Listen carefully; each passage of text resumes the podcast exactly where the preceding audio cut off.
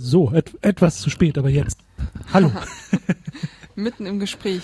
Mitten im Gespräch, genau. Ich muss hier nochmal etwas rumstellen und hier ein bisschen rumstellen und hier ein paar Häkchen machen. Wir waren nämlich am Tauschen. Die Kopfhörer brechen ja nämlich auch nach und nach zusammen, aber jetzt habe ich einen, der auch funktioniert. Das ist nämlich mhm, verwirrend, wenn man einen hat. Ja, geht, geht, ne? Geht. Ja, ah, besser ja. als letztes Mal auf jeden Fall. FSK und die Technik, es ist nicht mehr, wie soll man sagen, State of the Art oder nur noch was für Mittelalterforscher.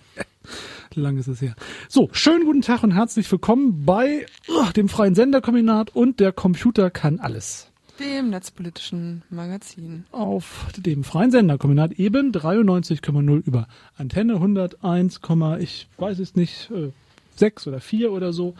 Und vor allen Dingen, wir hören ja alle Internet. Genau. FS FSK-hh. Org. Org, ja, ja. Org ist es. Und da gibt es ein Bouton, ein Button und da kann man das dann hören, wo immer man auch will. Mit einem Livestream. Also meistens jedenfalls. Klappt ganz gut. Und ähm, Kabel auch. Also so gesehen geht schon. Man kann das hören. Und du bist ja immer so tapfer und schneidest das irgendwann zusammen. Also genau. die Musik, für die man viel Geld bezahlen muss, raus viel mehr. Und dann kann man das auch nachhören beim Joggen, beim Bügeln, auf dem Klo, wo man halt Podcasts per ähm, Kopfhörer hört wenn man das genau. macht. Ja. Es gibt ja immer mehr Menschen, die das tun, habe ich gehört. Mhm. So übergreifend wird ja auch alles angeboten irgendwie als Podcast, aber FSK schafft das nur noch noch nicht so richtig überzeugend gut. Mhm. Das ist auch schwierig, ne? Ja. Die, die Sache mit der Musik steht halt einfach dem auch im Wege, dem so also das einfach so zu ja, einfach dazulassen. Also einfach ja. sozusagen was zu automatisieren genau. und zu sagen, Sendung, Ende der Sendung. Ah, kann Podcast, man haben. Ja hören. oder nein. Genau. Zack. Denn hier wird ja alles mitgeschnitten nach Zeit, also jede von 17 Uhr bis 18 Uhr und so weiter nach Zeit aufgeteilten mhm. Stundenpaketen, aber die man nicht so ins Netz stellen kann. Ja. Ob der Musik. Oder man muss halt nur noch Musik spielen, die keine, ähm, keine GEMA-Rechte hat, die frei ist, aber das ist. Schwierig. Ja, ist auch nicht und auch nicht so schön. Also schwierig, glaube ich. Mhm. ich weiß es ist auch schwierig, die richtige dann zu finden, weil in anderen Ländern dann sozusagen, oder die dann frei lizenziert ist, trotzdem eigentlich GEMA-pflichtig ist. Oder dann gibt es ja auch noch den GEMA-Vorbehalt. Und das war, gab neulich so einen ähm, Gerichtsentscheid, irgendwie untere Instanz noch, dass, ähm, wo es um, um eine Band oder eine Künstlerin mhm. irgendwie ging, die halt unter Pseudonym GEMA-freie Sachen produziert hat. Mhm. Und dann haben die gesagt, naja, das ist ein Pseudonym, wir gehen mal davon aus, dass du unter einem anderen Namen bei der GEMA gemeldet bist und dann geht das nicht. Das ist ja auch schwierig. Mhm. Ja, also die eigene Verfügbarkeit dann über die Werke sich damit automatischen Grenzen hält, weil man wohl unter dem anderen Künstlernamen eine Verpflichtung der Verwertbarkeit genau. hat. Genau. Ja. Und wenn du da einmal Mitglied geworden bist, dann ja, gilt das ja auch für alles, was du dann schaffst. Es macht es jedenfalls für alle Verwerter und Benutzer auch ohne kommerzielle Interessen ähm, schwierig damit umzugehen, wobei da sind wir dann nachher nochmal beim Thema, warum man mit was, mit welcher Interessenslage was macht. Denn Geld verdienen tun wir nun erwiesenermaßen mit dem hier nun garantiert nicht. Aber es wäre trotzdem schön, wenn ihr Fördermitglieder werdet. Ja, dann können wir uns auch bessere Kopfhörer leisten und vielleicht auch mal wieder jemand, der dieses staubige Pult äh, überholt. Also das Putzen alleine ist es schon lange nicht mehr. Den Lappenköpfern schwingen, das ist eher der ganze Siff, der langsam hier in die Regler hineingesickert ist. Zumal hier dreimal die Woche zwischen 16 und 17 Uhr auch viel geraucht wird, wie ich mal anmerken muss, was ich nicht gutheißen kann. Schrecklich. So, aber genug von Gossip zum inhaltsvollen Gossip. Womit fangen wir an? Ja, mit Leute, Leuten, die sich über Dinge empören, die andere machen. Das genau. passt ja gut. Genau, das passt. ähm, ja, gestern ging so ein bisschen durchs Netz ein WG-Angebot von Leuten in Berlin, glaube ich, die sich äh, in ihrer ähm, Anzeige bei WG gesucht, anarchistisch, linksradikal, pro, queerfeministisch, antipatriarchal und vegan verorten. Und ähm, ja, so einen üblichen für bestimmte Teile der linken Szene langen WG-Text irgendwie geschrieben haben, was sie jetzt genau suchen und mit wem sie da zusammenwohnen wollen und wie sie sich ihr Zusammenwohnen vorstellen, ne? mit irgendwie einmal in der Woche Plenum und es gibt irgendwie eine Haushaltskasse und also solchen Dingen. Also nichts, so, also eigentlich nichts Außergewöhnliches. Also ich persönlich, wenn ich sowas lese, denke mir immer, oh Gott, Du würdest da nicht wohnen, von daher ist es ja gut, dass Und die würden mich auch nicht wollen. Das heißt, nach dieser Anzeige haben wir gleich mal geklärt, Genau. wir machen keinen Vertrag. gut für beide. Gut für beide. Eine umfassende Produktinformation sozusagen für alle Beteiligten, für den mündigen Konsumenten und auch für den Verkäufer. also eigentlich und vor allem nichts Besonderes, weil woanders liest man andere Anzeigen. Deshalb meine jetzt auch nicht gespielte, sondern wie in der ähm, Tele-Shopping-Sendung, oh my God, was ist denn hier das Problem? Frage, sondern und, Ja, und und, dann gab's dann auf Twitter zum Beispiel so Tweets mit, ne, also Zitat aus der Anzeige, wir suchen jemand, die der Position aware ist. Roffel, wann Kackscheißerismus pathologisch wird. was man Ähm. alles nicht wirklich gut verstehen kann, muss ich sagen, aber Mhm. ähm, ja. Ja, das ist beides nicht, ne? Ja. Dann gab's auch, ähm, es gab dann einen Blogpost von einer Frau, die zufälligerweise in der WG auch mal gewohnt hat und geschrieben hat, ja, sind irgendwie, was regt ihr euch auf? Das sind nette Leute gewesen, so. Ich habe da auch gewohnt. Wo dann auch drunter geschrieben wurde, das kann ja wohl nicht sein, dass in ähm, so einem so einem Text äh, Begriffe auftauchen wie weiß verortet, Mhm. denn das könne man gar nicht googeln. Worauf dann in den Kommentaren jemand schrieb, ja, in anderen WG-Anzeigen steht irgendwie Feminazis müssen sich nicht melden. Ne, Das wäre ja kein Problem, das ist ja ein Begriff, den jeder versteht. Was ich wirklich fasziniert, also abgesehen von dieser besemmelten öffentlichen ähm, Debatte darüber, wo man sich jetzt verordnet im Vergleich zu einer veganen WG, die gerne ähm, geschlechtskorrekt Pläne macht, so, also so. Warum das so, ein- das ist ja einmal durchs Netz gerannt, hast du Hm, erzählt. Das finde ich genau. daran so faszinierend. Ich glaube sogar die Taz hat irgendwas darüber Ja. geschrieben, ich weiß es nicht genau. Also, weil, weil die Frage ist ja, wieso passiert sowas oder was passiert Mhm. da eigentlich? Also, wie, wie geht diese Welle eigentlich los? Ja. Also, die Welle des Blödsinns in dem Fall ja auch oder was, was immer das soll. Also, Ich glaube, ich glaube, es hängt damit zusammen, dass es, ähm, dass tatsächlich so die, dass bestimmte kritische Stimmen so laut mittlerweile geworden sind, dass Leute die nicht mehr so ignorieren können oder davon was Mhm. mitgekriegt haben. Also ne, zum Beispiel sowas wie, das taucht ja auch in dem einen Tweet, den ich gerade vorgelesen auf, dieses Kackscheiße-Ding. Ne? Es gibt irgendwie so Ja. diesen Slogan, sexistische Kackscheiße, Kackscheiße. irgendwie zu sagen, hier hm. äh, neue Werbung von Axe oder so, das ist mal wieder sexistische Kackscheiße. genau, so. auch schöne Aufkleber. Genau, wissen alle, ja. was mit gemeint ist und das ist, glaube ich, mittlerweile so präsent, dass dann auf einmal Leute denken, so das müssen wir jetzt oder ne, so zurückdrängen Mhm. und abwehren und das darf nicht so viel Raum einnehmen und ähm, neulich gab es einen Blogpost zum Beispiel von einem Typen, der halt meinte, das sei ja kontraproduktiv und bei jedem Mal, wo Kackscheiße geschrieben wird im Netz, stirbt ein Gedanke. Das wird er ernst gemeint haben. er ist bestimmt nicht, Lehramtsanwärter oder praktizierender Geografielehrer oder so. Er schreibt Bücher über Beziehungen ja. und hat eine Kolumne im Tagesspiegel. er schreibt Bücherbeziehungen, hat wahrscheinlich auch mehrere davon. Meine Fresse, das ist ja furchtbar. Also das ist natürlich auch eine, eine Kritikebene, die so ähm, deintellektualisiert ist, äh, glaube ich, dass das keine Freude mehr macht, Mhm. ähm, sich sowas zu. Man fragt sich tatsächlich, also ich frage mich dann mal zwei Dinge. Klar, also es passieren dann solche, solche Witzmomente, wo ganz viel durch, ähm, durch, durchs Netz gejagt wird und wo alle, die man eigentlich gar nicht kennen möchte, sich dann daran beteiligen, äh, weiße, heteronormative, was auch immer, Selbstvergewisserung zu betreiben. Ähm, das passiert ja immer zu. Was ich mich dann gespiegelt frage, ist, ob das eigentlich ein Aufruf ist, sich wieder an die Maßstäbe von Political Correctness tatsächlich mehr zu erinnern. Also ob man Mhm. nicht aufgerufen wäre, ähm, mehr Achtsamkeit, also gerade ich sage das jetzt mal, mehr Achtsamkeit doch wieder in den Diskurs, in die Auseinandersetzung, in die Öffentlichkeit hineinzubringen, weil ähm, der Inhalt dann doch größer und gemeiner ist, der sich da verstecken kann, als man ähm, Mann, Frau, es, es vermutet. Hm. So. Also weil wenn ich sage, ich habe auf vegane Pläne von ewig jung gebliebenen keine Lust, dann ist das so. so. In aller ähm, respektvollen Mhm. Abgleichung, die ich gegen sowas empfinde. Aber ich möchte mich ja schon noch fernhalten von den Leuten, die sagen, ne, so mit diesen wie Ja. auch immer, perversen, perversen äh, Nicht-Tieressern, die sowieso alle keinen Spaß am Sex haben, alle mal flachgelegt werden müssten, damit sie doch mal merken, was richtig Mann und Frau ist, mit dem möchte man ja auch nichts zu tun haben.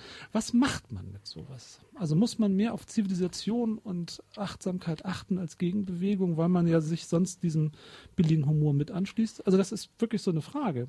Ja. Also ich glaube schon, dass es sinnvoll ist, wenn bei solchen Gelegenheiten dann man auch mal sagt so, das finde ich nicht lustig. Das finde ich nicht lustig. Das ist erschreckend. Ja. so und nicht mit einzustimmen in die Mhm. Witzebene, so. Denn tatsächlich solche Anzeigen sind ja nichts Besonderes. Es ist ja nun keine, keine, also keine Grenzüberschreitung oder, oder auch, auch keine Neuigkeit, dass sowas zu lesen Und ist. es ist auch nicht so, dass Die die, jetzt Witze darüber so, wurden auch schon gemacht. dass es so viele jetzt davon gäbe, dass es irgendwie für ähm, Leute, die sich gerne mal eine Bratwurst irgendwie in der WG-Küche machen und keine Lust auf Bedrohung Plenum wäre. haben, Nee. äh, Nee. keine Wohnungen gäbe. Nee, es ist jetzt auch nicht so, genau. Also auch das ist nicht vorhanden und Witze über diese Art von, von äh, WG-Idee gibt's auch schon länger. Also, ist, also es ist eigentlich alles nichts neu. Also weder im Guten wie im Schlechten. Und trotzdem passiert es sowas und trotzdem ist es eine große Welle, in der sich alles, was, was man doof findet, manifestiert in HHH. Hm. Was wahrscheinlich erschreckenderweise ja selber sich gar nicht dem zuordnen würde, sondern das sind ja alles keine Bildzeitungsleser oder Hört, Hört zu Abonnenten, die das machen, vermute ich, sondern auch noch kreuz und quer drumherum. Also Mhm. so kommt es mir jedenfalls Ja. vor. Das finde ich sehr seltsam. Und es sind dann auch manchmal Leute, die dann wiederum, wenn sie mit irgendwelchen Sachen konfrontiert sind, äh, Ja. entweder tagesaktuell oder in ihrem ähm, sozialen Nahbereich, irgendwie in ihrem persönlichen Umfeld, dann plötzlich total überrascht sind und sagen, boah, da muss man mal hingucken. Also dieselben Ja. Leute, die sich Ja. irgendwie darüber mokieren, dass ähm, zum Beispiel feministische Bloggerinnen über Rape Culture sprechen und sagen, guckt mal, wie tief verwurzelt irgendwie das in unserer Gesellschaft ist Ja. sind ja die, die, wenn dann, wenn es dann mal ähm, einen Zeitungsartikel über ein skandalöses Urteil gibt, wo gesagt wurde, na, die Frau hat sich nicht gewehrt, dann ist sie selbst schuld oder so, sagen, boah, das kann ja wohl nicht sein und oh. Und ich immer denke, ja, hört, ihr hört auch sonst nicht zu. Ihr glaubt es halt auch nicht, wenn es von bestimmten Leuten Mhm. kommt. So. Und ihr vergesst es halt auch irgendwie eine Woche später wieder. Und ihr ordnet das nicht ein Mhm. in, in eine Gesamtdiskussion, Genau. des, des, des, also die es erst zulässt, in eine kulturelle Hegemonität, Hegemonie des, Ja. des, des Bösen. So, des Genau. des sexistischen, der sexistischen Kackscheiße, da ist sie wieder. Ja. Denn was natürlich in dieser Debatte, also wenn wir jetzt diesen Beziehungsbuch schreibenden Tagesspiegel Blogger nehmen, was er nicht erkannt hat, ist in dem Augenblick, wo man sexistische Kackscheiße mit mehr akademisch achtsamer Sprache ähm, bedenkt, Ja. gibt man ihm einen Raum, den sexistische Kackscheiße nicht haben sollte. Man macht es ernsthafter, größer, diskutabler, akzeptabler und gleichberechtigter als Meinung. Beziehungsweise das, ähm, die kritisieren das ja von allen Seiten. Die sagen halt irgendwie, ihr könnt nicht mit so Slogans arbeiten, dann nimmt euch keiner ernst. Das sollten Sie mal McDonalds und Coca-Cola erklären. wenn dann, ähm, ja. wenn ich dann irgendwie eine ausführliche Analyse irgendwie darüber schreibe, dann heißt es, das ist zu akademisch, das versteht niemand. Man kann doch nicht Genau. mal die Begriffe googeln, die ihr benutzt und es ist viel zu abgehoben. Das ist sozusagen thematisches Mobbing. Egal was du machst, es ist immer falsch. Genau. Also es ist entweder zu kurz, es ist zu lang, es ist zu groß, es ist zu klein, es ist zu dick, es ist zu dünn, es ist zu anspruchsvoll, es ist zu unanspruchsvoll, es ist zu kompliziert oder zu einfach, zu viele Fremdwörter, zu wenig passende Begriffe. Egal was kommt, bei dem Thema ist es immer nicht richtig. Und das macht die Sache dann schwierig und da ist dann die Intervention zu sagen, das ist sexistische Kackscheiße eigentlich die angemessene, Mhm. zumindest prägnant. So. Ja. Wobei natürlich das als Kritik, wenn man das zu viel macht, das wiederum die Schärfe der, der, der Grenzverletzung ne, Mhm. überschreitet. Also das war ja eine Zeit lang tatsächlich ob der ähm, Fäkalsprache auch äh, im akademischen Diskurs oder wo immer benutzt, auch ein Aufhörer. Mittlerweile ist es dann eben nur noch ein Slogan, der, ver der verliert die Schärfe. Das wäre aber ein anderes Thema. Erstaunlich ist es wie so eine kleine Wohnungsanzeige, die eigentlich einen Zweck erfüllt, nämlich dass Leute, die nicht zum gewünschten Mhm. WG-Umfeld gehören, sich eher gar nicht erst melden. Ja, beziehungsweise in der WG-Anzeige ganz zum Schluss stand noch irgendwie, wir haben, kriegen ständig Mails von Leuten, die das nicht durchlesen, benutzt nochmal bitte das Codewort Kollektiv in eurer Mail, damit wir das irgendwie dann danach filtern können. Auch schön. So. Ja, schon professionalisiert. Ja, Das gefällt mir. die Leute ja. haben halt auch Erfahrung mit Ja, sowas. klar, irgendwie. Das kenne ich auch von, von Bekannten. So, und das Phänomen ist, es wird, es wird eine, es wird eine, ähm, was auch immer ausgelöste Themen, Themen, Themenferkel durchs Dorf des Mhm. Internets getrieben und alle sagen was dazu. Ja.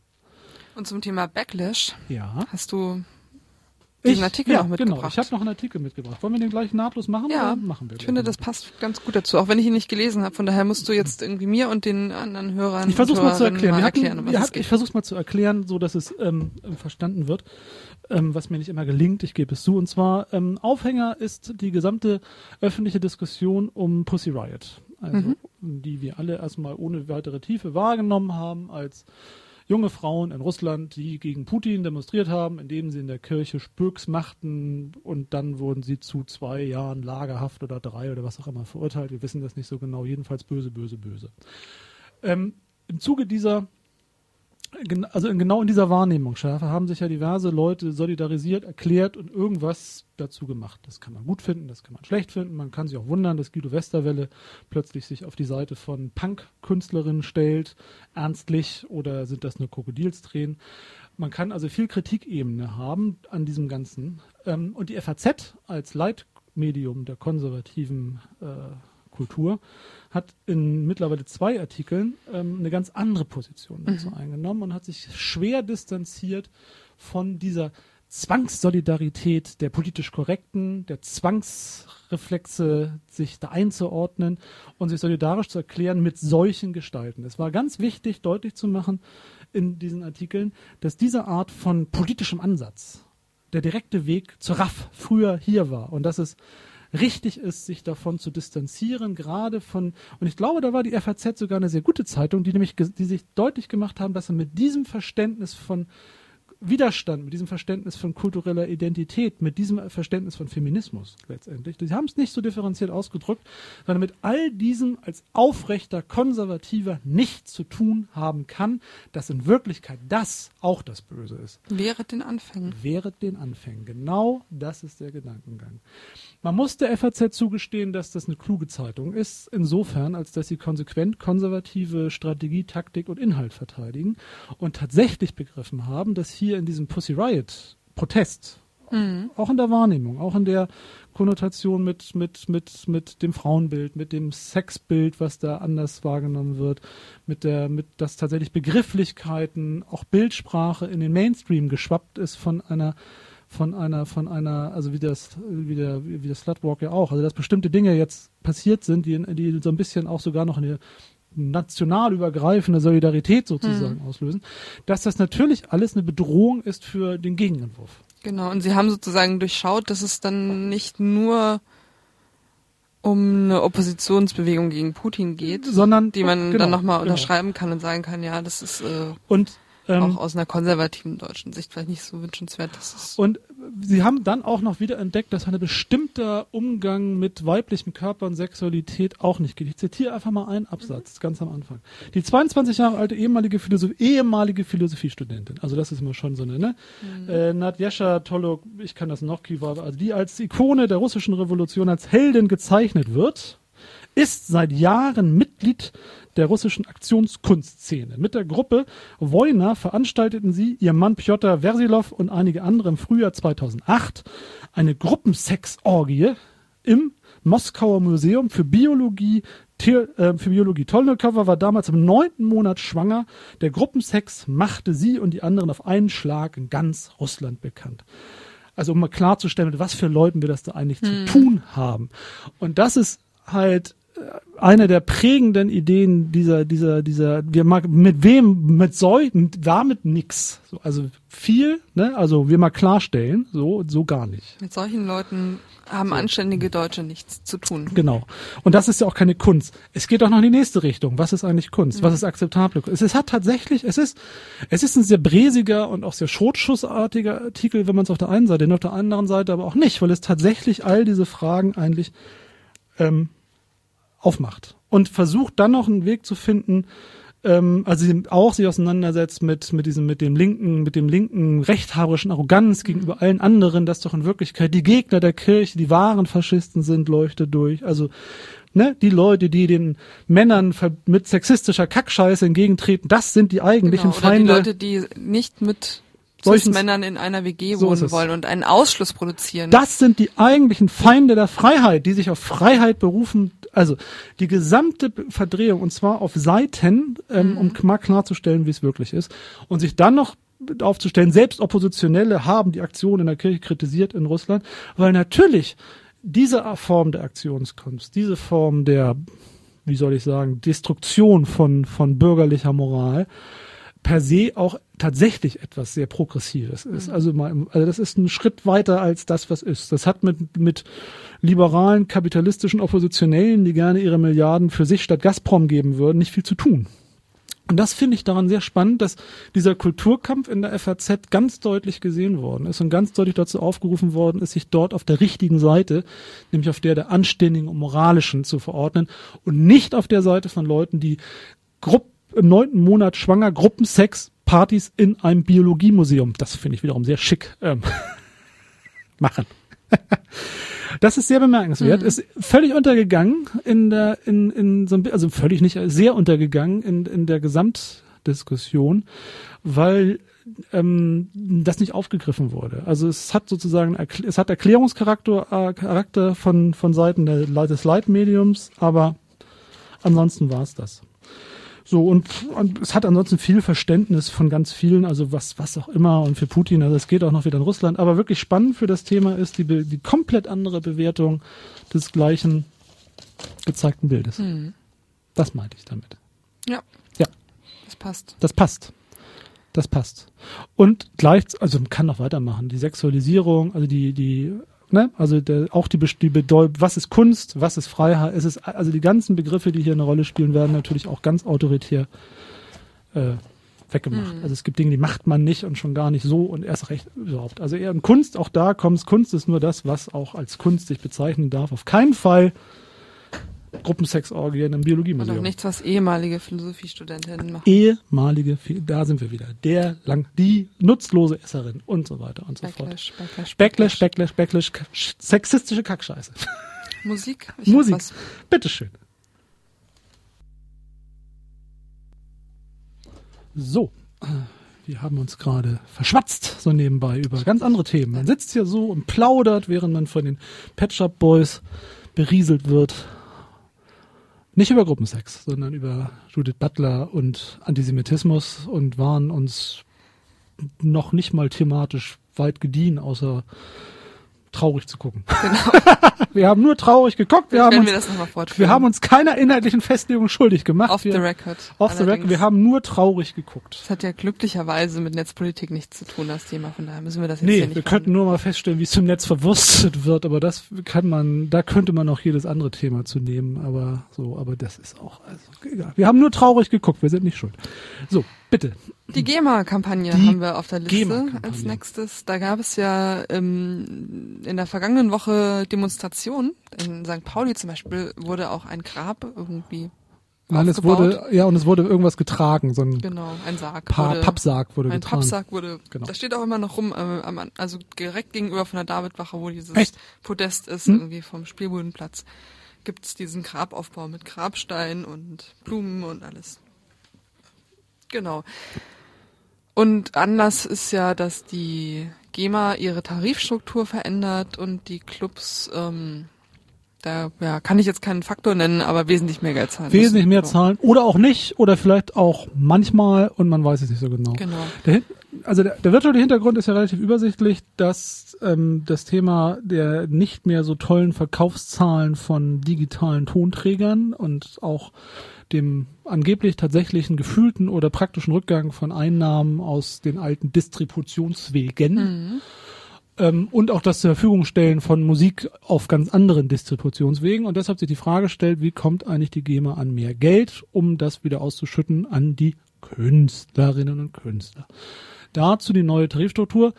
Ähm, es gab diese Cluboffensive, wo immer dran die Clubs gehen tot, wir werden alle sterben, keine Musik mehr und kein Spaß mehr und die GEMA plündert uns alle. Also etwas, was so bekannt ist.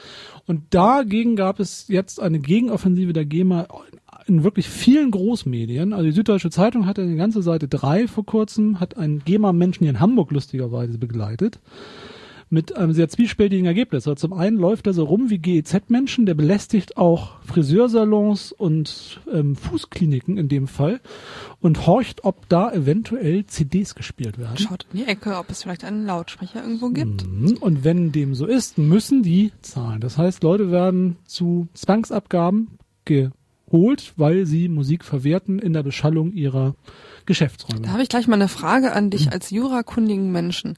Ich habe heute im Netz ein Foto gesehen von einem Hauseingang, von ja, wahrscheinlich einem Bürogebäude Ja, oder so, ja. einer Firma. Ähm, die haben da so einen Zettel aufgehängt, dass Vertreter oder Angestellte der GEMA und der GEZ sowie von ähm, Unternehmen, die sozusagen mit Mhm. denen kooperieren, so, weil die manchmal ja auch diese Leute dann be- beauftragen, die eigentlich bei anderen Firmen angestellt, angestellt sind, ähm, Hausverbot haben Mhm. in diesem Gebäude. Funktioniert das? Also es ist so, dass man die nicht reinlassen muss, man muss mit ihnen nicht reden und man kann als als als äh, man kann sicherlich erstmal versuchen als Idee prinzipiell zu sagen, sie sind hier nicht gewollt, sie dürfen hier nicht rein, wir wollen sie nicht haben, sie sollen hier nicht rumschlunzen. Genau. Und da stand dann halt dann drunter Ja. irgendwie bei Zuwiderhandlungen, also Anzeige wenn die, und dann so, ja. Anzeige. so. Ob das wirklich strafbar ist, das ist eine spannende Frage. Das ist wirklich eine spannende Frage. Ähm, Gerade so ein Bürogebäude hat einen halböffentlichen Bereich, der ist nicht nur privat, also es ist was anderes als mein Wohnhaus oder als nur ein Wohnhaus, sondern so ein, so ein, so ein, da, da wird's, da wird's juristisch kom kompliziert. Die Idee ist ganz übersichtlich. Also die GEZ und GEMA und andere Leute dieser Art meinen ja, dass sie hoheitliche Rechte haben und sich Zutritt verschaffen dürfen und dass sie sozusagen eine Kontrollautorität haben. Die haben sie eben nicht, sondern das sind wie Vertreter auch, die da was aufschwatzen wollen, die irgendwas, das so, das so und da ist es, da ist es schwierig. Ob das strafrechtlich wirklich funktioniert, das müsste man mal nachschauen. Ich habe so Zweifel. Ich weiß, dass Studentenwohnheime das auch mal probiert haben, das prinzipiell Leuten zu untersagen.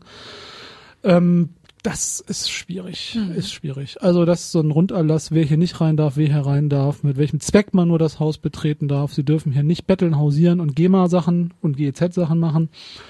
Die Idee verstehe ich, ob das wirklich so durchzieht, denn im Ergebnis ist es so, es kann sein, dass man illegal das Haus betreten hat, nur wenn da trotzdem man dann im Zuge dessen festgestellt hat, dass da Musik benutzt wird, ist das auch da. Das also ja das ist ja nicht weg. Also es ist deshalb nicht verschwunden, sondern es ist festgestellt.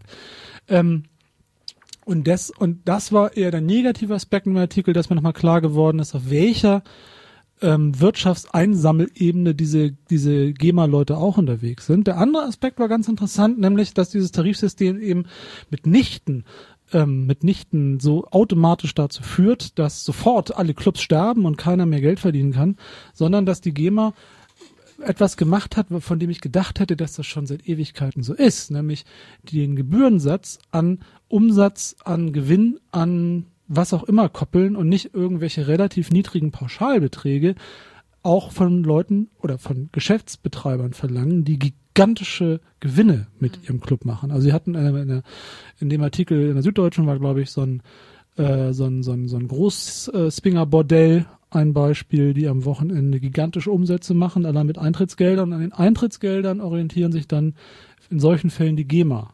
Ähm, Abgaben oder eben auch die Berliner Großdiskos, die ja, Ähm, gigantische Umsätze und gigantische Gewinne auch einfahren und natürlich für die Musik, also für das Bordell nun nicht, da ist es gehört dazu, Aber es wäre vielleicht auch merkwürdig, wenn es da so ruhig wäre, In, oder eben nur ähm, freie Musik liefe, das würde auch Probleme geben. Ähm, vielleicht, man weiß nicht, aber es gehört ne, zur Grundbeschallung und in so einem, in so einem Berliner ähm, angesagt Club natürlich doppelt und dreifach. Das Problem ist halt auch nochmal ein anderes als das der Verteilung der GEMA-Einnahmen. Also wie viel geht jetzt auf die auf die ganz bekannten, also auf die Herbert, Herbert Grönemeyers irgendwie Klar. und auch wie viel äh, hat die GEMA selbst an Verwaltungskosten, die sie nochmal abzweigt und irgendwie das Auch ist halt, viel, das, das machen sie halt auch relativ Ja. ähm, oldschool. Also ich habe irgendwie neulich gehört in, in dem Podcast Logbuch Netzpolitik irgendwie, den ich an der Stelle mal erwähnen kann, dass da angeblich irgendwelche so Schülerinnen und Schüler dann so Schülerjobmäßig sitzen und das ähm, ja die die GEMA ähm, so mit so Blackboxes aus, aufzeichnet, was in den Clubs läuft. Also Mhm. so mal eine Stunde im Monat oder so. Und die Kids müssen dann da sitzen und sagen, weil die kennen sich ja mit den modernen Sachen aus und so, was das so ist. Hm. Hm. So.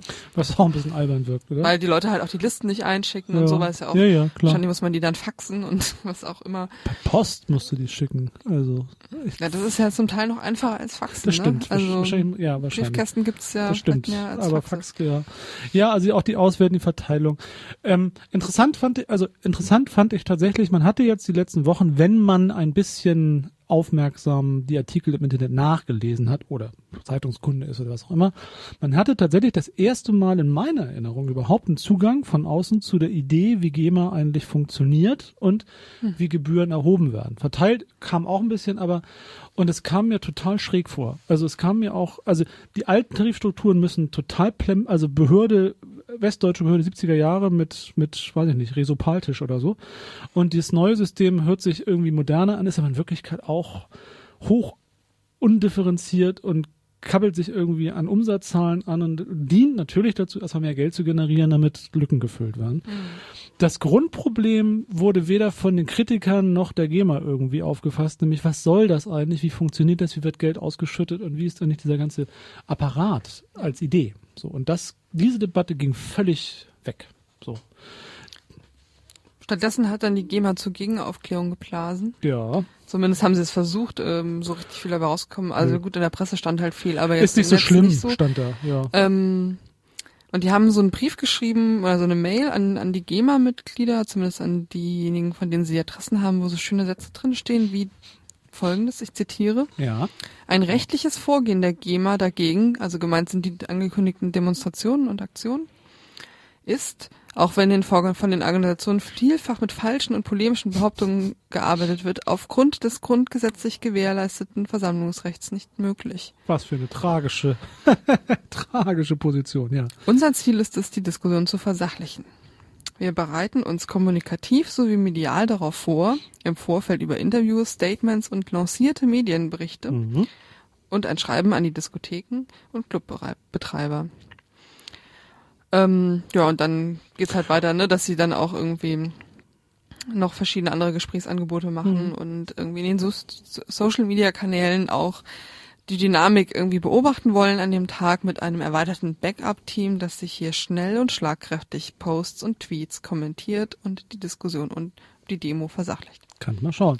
Und ich würde sagen, es hat ganz gut funktioniert. Denn ähm, äh, so brachial die, die Clubbetreiberszene versucht hat, Meinung zu machen, sich ranzuhängen an so eine allgemeine für Musikzahlen ist scheiße Debatte, so, so äh, cool hat die GEMA mit zurückhaltender Gegenoffensive es geschafft, also hier Reporter dabei, da Reporter dabei, eine Gegenidee zu setzen. So schlimm ist es gar nicht.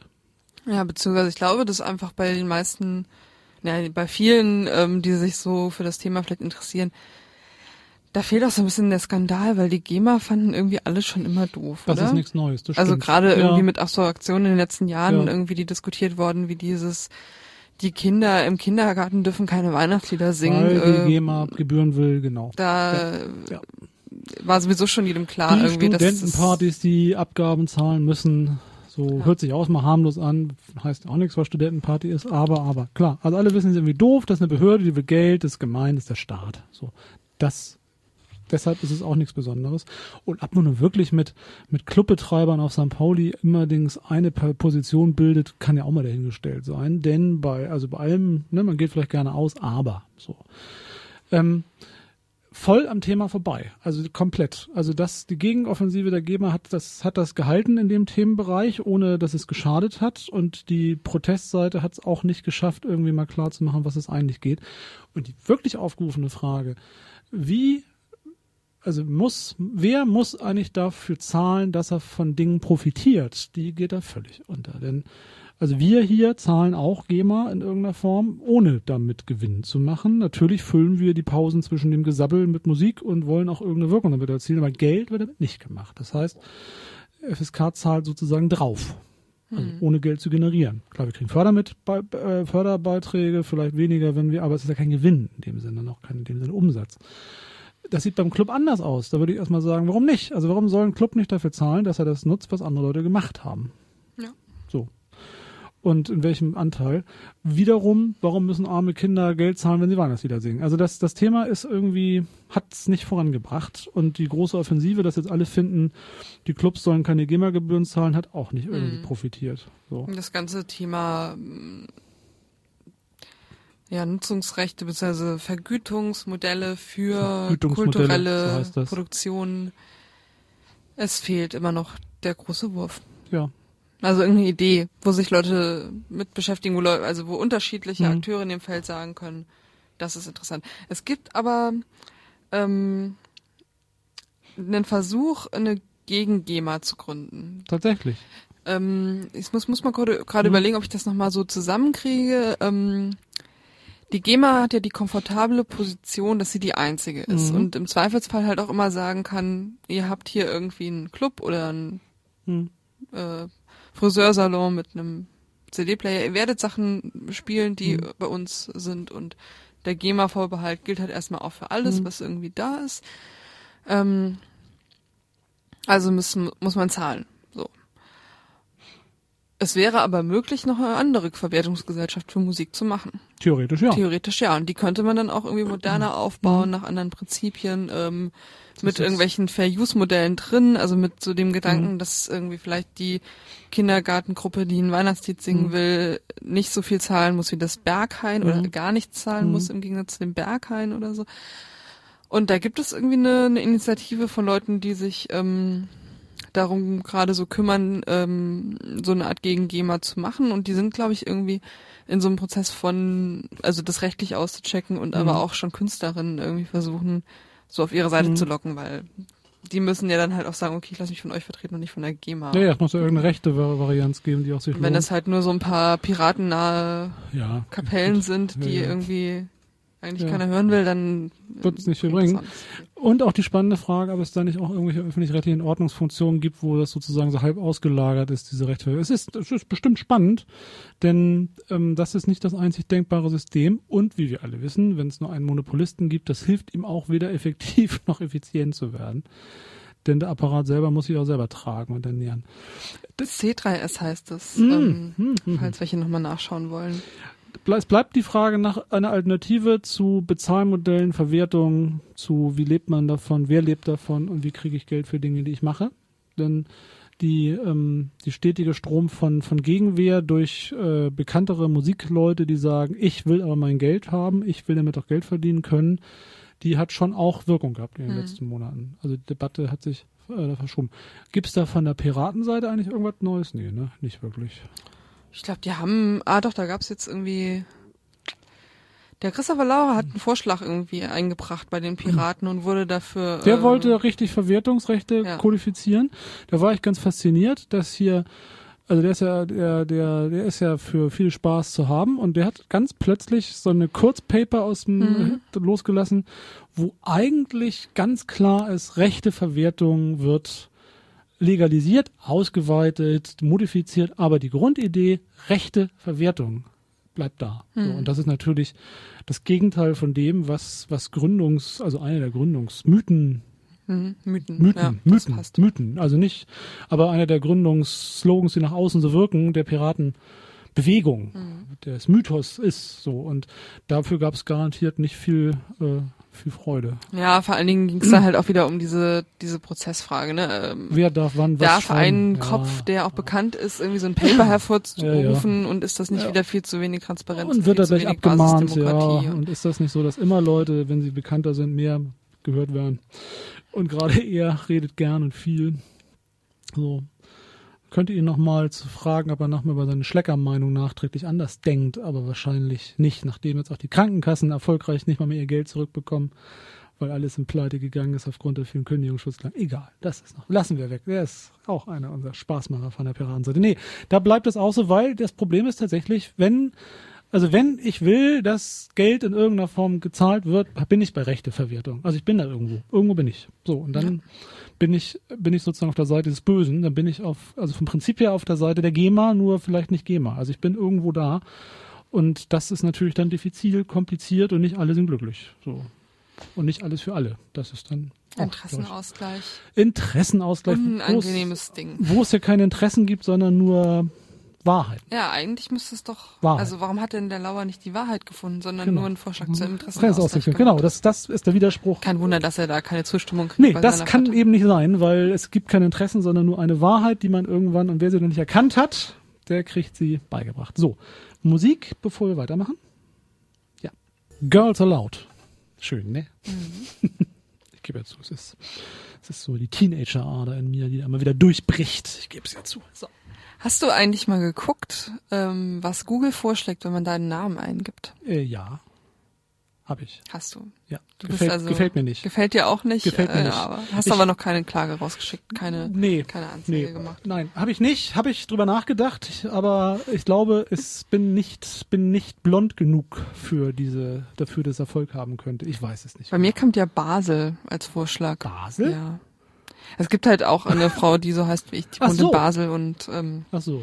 die hat mir auch mal eine Mail geschrieben. Das war ganz witzig. Die ist nämlich tatsächlich irgendwie in einem ähnlichen Bereich wissenschaftlich unterwegs wie ich. Oder hat, die hat Ja. irgendwas mit Geschlechterforschung zu tun und hat auf einer Konferenz eine ehemalige Nein. Dozentin von mir kennengelernt. Ach. Und die hat gesagt, das ist ja witzig. Ich habe in Hamburg mal eine Studentin gehabt, die heißt auch so. Ja. Und dann hat die mir eine Mail geschrieben mit Hallo, ich habe deinen Namen und wenn du mal in Basel bist, komm mich mal Und dich besuchen. auch für Gender und Geschlechterforschung interessierst, können wir mal eine schweiz-deutscher Freundschaft Genau. reden. Das ist ja auch faszinierend. Na, ich bin ja nur geschlagen mit meinem Vornamen, was das angeht, für den ich ja Mhm. nichts kann, der ja nun, gut, das ist jetzt weniger geworden, aber in anderen Zeiten, also auch schon, aber der ist ja nun ganz klar verortet in einer bestimmten äh, prominenten Skala Mhm. und einfach zugehört. Und ansonsten, nö, es gefällt mir nicht. Ich glaube, den meisten Leuten gefällt es nicht. Entweder sehen sie nix oder sehen das Falsche oder haben halt doch ihre ihre ähm, ihre ähm, richtigen oder bösartigen Internetleichen, die sie mit sich ziehen. Also das ist ja tatsächlich bei Google schnell passiert. So, also und aus den obskursten Zusammenhängen. Also man man hat da wirklich komische komische Assoziationen. Man wird die auch nicht wieder los. Das ist Genau. so. Man wird die tatsächlich, das ist ein echtes Problem, nicht los. Aber ich glaube, das ist ein Phänomen, mit dem wir alle leben müssen, weil das viele, viele Leute in irgendeiner Form betrifft. So. Also der aktuelle Anlass für diejenigen, Genau. die das nicht mitbekommen haben, ähm, Bettina Wulff verwehrt sich gegen ähm, ja alle möglichen Stellen im Netz und auch in den Medien, die ähm, die Behauptung lanciert oder weiter verbreitet haben, dass sie mal als Escort gearbeitet habe. Was sie, Hat irgendwie an, genau. äh, auch gegen Jauch irgendwie eine einstweilige Verfügung und gegen ganz, also er hat gegen Gott und die Welt und unter anderem erstmal auch gegen Google. Genau, denn wenn du bei Google irgendwie Bettina Wulff eingibst, kommt als ein Vorschlag eben Escort und als zweiter eben Prostituierte. Es kommt nicht sowas wie Gattin von Präsident oder Oder Haus. Scheidungsgrund für Präsident kommt auch nicht oder was auch immer. Hat Tattoo gerne und wir mögen sie, kommt auch nicht, sondern Genau. es kommt sowas Böses wie Escort und Oder Charity. Charity oder ähm, Nonne, na, es kommt sowas und das so ab, also la- teilen wir mal die Themen. Also wir, wir unterhalten uns gleich mal darüber, dass hätte sie das nicht in der Öffentlichkeit so bekannt gemacht, hätte ich gar nicht gewusst, dass sie mal beim Escort-Service gearbeitet haben könnten sollte. Ähm, was auch immer. Ich weiß jetzt nämlich wirklich nicht, was das Thema ist. Davon mal ab. Ähm, es geht erstmal um diese Frage Google. Ähm, Google verklagen, weil Google einen findet Genau. und Google Suchroutinen, ähm, wie auch immer, steuern, bewerten, machen. So, Mhm. die Google-Position ist, ist relativ klar, oder ich weiß gar nicht, ob das klar ja, ist. ja, erstmal schon. Die haben erstmal gesagt, nö, machen wir nicht, will wir nicht. Ähm, Wobei es doch auch schon Sachen gab, die Google auch wegsperrt. Genau, und das ist halt eben vollkommen klar, dass, dass äh, wenn ich zum Beispiel nach ähm, in irgendeinem aktuellen Serienname und dann T eingebe? Ja. dann müsste eigentlich Torrent direkt danach kommen irgendwie. Also diese Ja. Dateien, um das dann per Peer-to-Peer runterzuladen. Ja, ja, Oder ja. irgendwie ein P danach eingeben, Pirate Bay irgendwie. Ja. Ich will Breaking Bad Pirate Bay. Ich will die Genau. neue Folge runterladen. Ja. Das kommt aber nicht. Das Da muss ich nicht. schon T-O-R-R-E-N dann kommt das T noch dazu als Ergänzung. Ja. Hab ich immer ausprobiert. Ähm, da haben sie eingegriffen, das ist vollkommen klar, weil irgendwie Also- dieses Serien runterladen, das machen so viele Also Leute, so das müsste von, sich dann von, niederschlagen. von Filtersteuerung in, in den Suchroutinen, dass bestimmte Sachen nicht Genau. funktionieren. Auch sowas wie, das gab's hier bei Spiel Online Artikel, wenn ich jetzt ähm, bestimmte Programme wie ähm, Adobe Creative Suite, Ja. ne, so Photoshop und sowas eingebe, dann müsste sowas wie Crack oder Hm? ähm, Schlüsselgenerierung oder sowas Download oder so Mhm. als Voll- Vollständigung kommen, weil das unglaublich viele Leute jeden Tag Mhm. eingeben und das Kommt aber halt nicht. mehr. Das heißt also, die Hilfen beim, die Hilfe, die Hilfe beim Suchen, also dass sozusagen Vorschlag für die Suchroutine kommt, wird bei Google weggefiltert. Es gibt also einen händischen oder was auch immer, einen, einen gemachten Eingriff in die Suchroutinen und die mathematischen Parameter machen nicht einfach, was sie wollen. Das ist so. Genau. Gibt es irgendeine offizielle Erklärung von Google, nach welchem System sie das eigentlich machen? Nee, das ist ja das Ding bei Google, dass sie Ja. ähm, diese ähm, Suchmaschinenalgorithmen nicht veröffentlichen. Ja. Weil es ist ja ne, ihr Ja, großer, ihr großes Kapital, Kapital, genau. dass sie irgendwie Ja. da diese besonders tollen Algorithmen haben. Und da setzt natürlich auch gerade die Debatte an, ne? wenn jetzt irgendwie Google sagt, wir sind hier ähm, die weltweite neutrale Plattform für Suchen im Netz, für eine gewisse Strukturierung von Webseiten, Mhm. von Wissen, Auffindbarkeit, irgendwie wir bieten ganz viele Services an und ähm, so, dann müsste man halt sagen, ja, okay, dann, dann müsstet ihr das aber eigentlich auch offenlegen, Hm. weil dann müssen wir auch wissen, wonach ihr das macht und wie wird das irgendwie priorisiert und so. Dann gibt's ja auch Debatten darüber zum Beispiel, dass es halt ähm, personalisiert wird immer Mhm. mehr. Dass halt ich in ähm, keine Ahnung, wenn ich jetzt irgendwie äh, an der Uni sitze und Mensa eintippe, dass dann irgendwie zufälligerweise irgendwie die Seite von der Mensa von der Uni, an der ich gerade bin, als erstes kommt, obwohl Mhm. das jetzt nicht gerade die größte Uni der Welt ist oder so. Man das ja mit schon mit einer IP-Zuordnung. Ja, dann denken tun halt hat. irgendwie, Ja. sucht halt Mensa, will halt irgendwie wahrscheinlich in die, Die Mensa eigene. von ihrer Genau. Uni da jetzt gehen oder so.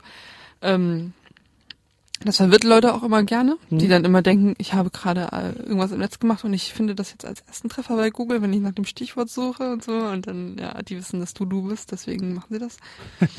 Ja. Ähm, also da ist es auch eine Frage von, von Bildung irgendwie und um, um Mhm. Leute irgendwie informieren zu können, also um sozusagen diese Medienkompetenz Leuten auch vermitteln Mhm. zu können, ähm, wie sie Suchergebnisse einzuschätzen haben, Mhm. müsste man ja auch mehr darüber wissen, was die eigentlich tun und Wie das diese- kommt, Bewertung, genau. genau, es gibt ja gute Analysen davon, irgendwie, die halt aus dem, was Mhm. man weiß, das sozusagen versuchen zu rekonstruieren. Aber die Tatsache, dass das halt letztlich nicht bekannt ist, führt auch dazu, dass es ähm, ja, also es ist ein Anlass zu Verschwörungstheorien. Es ne? gibt noch nicht den So. Google-Aussteiger, der uns die Verschwörungsalgorithmen sozusagen ich glaube, dazu nahebringt, sind ne? die Aktien einfach zu viel wert, um das Ja. äh, Ja. Risiko Die paar einzugehen. Leute, die es wirklich wüssten, die sind einfach zu gut bezahlt, ja. Ja. ja, Okay, also das ist Google und natürlich gab es, glaube ich, auch schon strafrechtliche Attacken. Es gab ja auch in anderen Ländern, also China oder so war ja ein Beispiel, wo auch Dinge modifiziert worden sind oder Gerüchte, es gab, dass Dinge modifiziert. Man weiß es teilweise einfach Mhm. schlicht und ergreifend nicht so genau. Und ja, Wolfgang, äh, na, wie heißt der Typ? Gerade habe ich es noch nachgeschaut. Äh, Irgendein Wolfgang? Ja, Auf Carta, das äh, wollte ich jetzt nochmal vorlesen, der fasst Ja. das eigentlich gut zusammen. Wolfgang Michael heißt er. Ähm, dass dieser Rechtsstreit und die Argumentation unterstreichen, ähm, was er schon als Umwandlung der großen Internetplattform in Verlage beschrieben hat. Ähm, nämlich das Recht zwingt die in Anführungszeichen neutralen Plattformen dazu, redaktionelle und verlegerische Aufgaben wahrzunehmen, also auszuwählen, zu filtern, zu ordnen, zu hierarchisieren und zu bewerten. Und das nennen manche Zensur, andere sehen darin aber auch eine notwendige Verantwortung Mhm. für ja, die Inhalte, die dort zu finden sind oder verbreitet werden. Oder ich würde sagen, sie machen's. Oh, das ist genau die Dienstleistung. Also man macht ja Google nicht, weil man tausend ähm, Hits haben will, die ungeordnet sind, sondern genau ja aus der Idee, dass ich einen Service nutze, der mir zumindest suggeriert, dass er mir viel Arbeit abnimmt und mir, mir Dinge verfügbar macht. So. Genau, und da würde ich halt auch sagen, der PageRank ist irgendwie ja auch ein Service. Das ist ja Eben. nicht Nein, das ist ja die, das ist ja die Auswahl. die natürliche Strukturierung von, von Von Wissen Dingen. und von Webseiten, Genau, wie sie irgendwie kommen. Oder dass ich eben ganz bestimmte Vorfilter, Nebenfilter, was auch immer auf mich abgestimmte, automatisierte oder halbautomatisierte Sachen, die dazukommen, die Angebote verfeinern. Genau das ist ja die Mhm. Dienstleistung.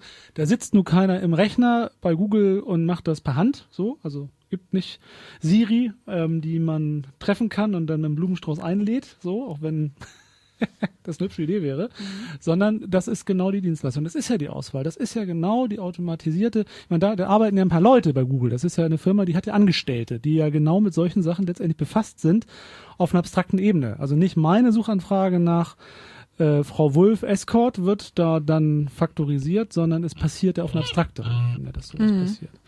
Und deshalb könnte man ja durchaus meinen, dass Google ein Content-Anbieter ist, also jemand, der Verantwortung, also eine, ein Anbieter mit verantwortlichen Verhalten, weil es ja Inhalte präsentiert. Und Ja. So. Da hatte ja vor einiger Zeit, am 6. August, ist das äh, die Zeit schon einen längeren Artikel darüber, die halt dann wiederum das eher als Mhm. Zensur auffassen. Die Internetunternehmen, vier Sheriffs zensieren die Welt. wo sie halt sagen, in dem Moment, wo ähm, diese ja diese Angebote halt auch verantwortlich redaktionell irgendwie mit einer bestimmten ja Policy auch im Hintergrund, Mhm. also auch mit bestimmten Vorstellungen von Werten, ne? Zum Beispiel, was jetzt die Interessen von Urhebern angeht, dass man eben nicht so Torrents runterladen kann und so einfach findet oder was irgendwie die Interessen von Frau Wulff Mhm. angeht, ähm, dass die da einfach große Einflussmöglichkeiten haben und dass dann halt sozusagen Mono- Monopole wieder ein Problem werden. Und da geht's eben konkret um Apple, um Amazon, um Facebook und um Google. Ja. Die jeweils Nicht mehr in, Microsoft wohlgemerkt. und nicht mehr Microsoft. Genau, die spielen keine Rolle mehr in diesen Diskussionen. das Evil Empire Microsoft, die uns alle gleichschaltet, uns zu abhängigen Mhm. äh, Laborratten in einem großen dysfunktionalen Computerversuch macht, hat sich irgendwie erledigt. Und tatsächlich wirken ja auch aus der Perspektive der Gefahren, die jetzt mit diesen Entwicklungen zusammenhängen. Ne? Also sowas wie Amazon hat vielleicht dann irgendwelche Bücher gar nicht im Angebot von Mhm. Leuten und dann gibt es die Die gibt's nicht. nicht. Nein, die gibt's einfach nicht. Oder ähm, man findet Sachen bei Google nicht. Oder Man findet es auch bei Amazon nicht. ich kann bei Facebook Auch das. irgendwie zum Beispiel, also ein Beispiel, was er hier macht, Mhm. ist, dass bei Facebook kannst du halt irgendwie nackte Männeroberkörper, äh, aber keine nackten Frauenoberkörper posten. Ja. Du kannst auch keine stillenden Mütter posten. Ja. Ne? Ähm, Es gibt eine du kannst aber. Du Nazi-Seiten genau. ohne Ende machen Ja. und es ist schwierig, die da Du runterzukriegen. hättest wahrscheinlich auch ein, hättest auch ein Problem bei Facebook, ein Bild von einer ähm, Aktionskunstorgie mit Schwangeren im Biologischen Museum in Moskau zu Genau. zeigen. Das würde wahrscheinlich auch als nicht adäquat bewertet, Und weil das- das, irgendwie komisch ist. Und die Gefahr, die für freie Meinungsäußerung Mhm. ausgeht von, von diesen Politiken, also dagegen wirkt irgendwie diese bedrohliche, dieses bedrohliche Szenario, dass irgendwie auf jedem Rechner ähm, ein Internet Explorer automatisch Mhm. drauf installiert ist. Wo Microsoft damals ja Unmengen Geld irgendwie an Strafe Mhm. Ja, zahlen musste. das. Das ist, ja. lächerlich. Denn tatsächlich, diese Hürde, also die Regulation des Zugangs, die Regulation des, des, des, des Software, um das den nächsten Schritt zu machen, die ist, also die, die ist entschieden, die ist nicht da aktuell. Also es gibt eben genug Varianten, die offensichtlich lebensfähig sind, sondern man ist beim nächsten Schritt angekommen. Und natürlich, ähm, also das Ne, also die WG kann sich aussuchen, wer da wohnt. So, aber Facebook äh, argumentiert, argumentiert und zeigt ja eine quasi für alle Referenz, wie alles, das ist alles, das ist die Welt. Und Mhm. es ist aber nicht die Welt. Es ist nur ein, eine sehr gefilterte, zugelassene Wirkung von einer bestimmten Welt. Und das ist natürlich das eigentlich Paradoxe daran. Oder eben Google, das ganze Wissen der Welt, alle Zugänge irgendwie zugeschnitten, nein, vorab gefiltert und zwar nicht nur in der dem ähm, äh, ähm, selbstlosen äh, Vor Vorgang, wie ich es brauche, sondern eben das schwierig Mhm. ist, Ja. Dinge zu machen, die Stichwort- illegalisiert sind. So. Privatisierung des öffentlichen Raums. Privatisierung des öffentlichen Raums, in dem Fall des öffentlichen digitalen Raums sozusagen. Und Apple und Amazon nochmal mit ganz anderen, ähm, anderen Normierungskategorien. Mhm. Ähm, ähm, und tatsächlich ja auch als Bedrohung, weil sie relativ, also wirken als Monopol in ihrer Funktion, also Mhm. in ihrer Größe und ihrem Ganzen. Tatsächlich erstaunlich, weil vor zehn Jahren wäre es noch Microsoft, vor fünf wahrscheinlich sogar noch wäre es Microsoft. Also jedenfalls, es wäre über einen langen Zeitraum, Mhm. das Böse war Microsoft. Und ich glaube, Facebook wäre sogar als was Gutes äh, zeitweilig Ja. gesehen worden. Die Hoffnung kann ja sein, dass tatsächlich in dieser Entwicklung das auch das zeigt, wie es weiter in dieser Auseinandersetzung ähm, abgelöst werden. Also dass Mhm. der, dass ja der Kampf, der jetzt von Zugang jetzt über Inhalt und Inhaltsdefinition führt, vielleicht auch Ja. Möglichkeiten hat.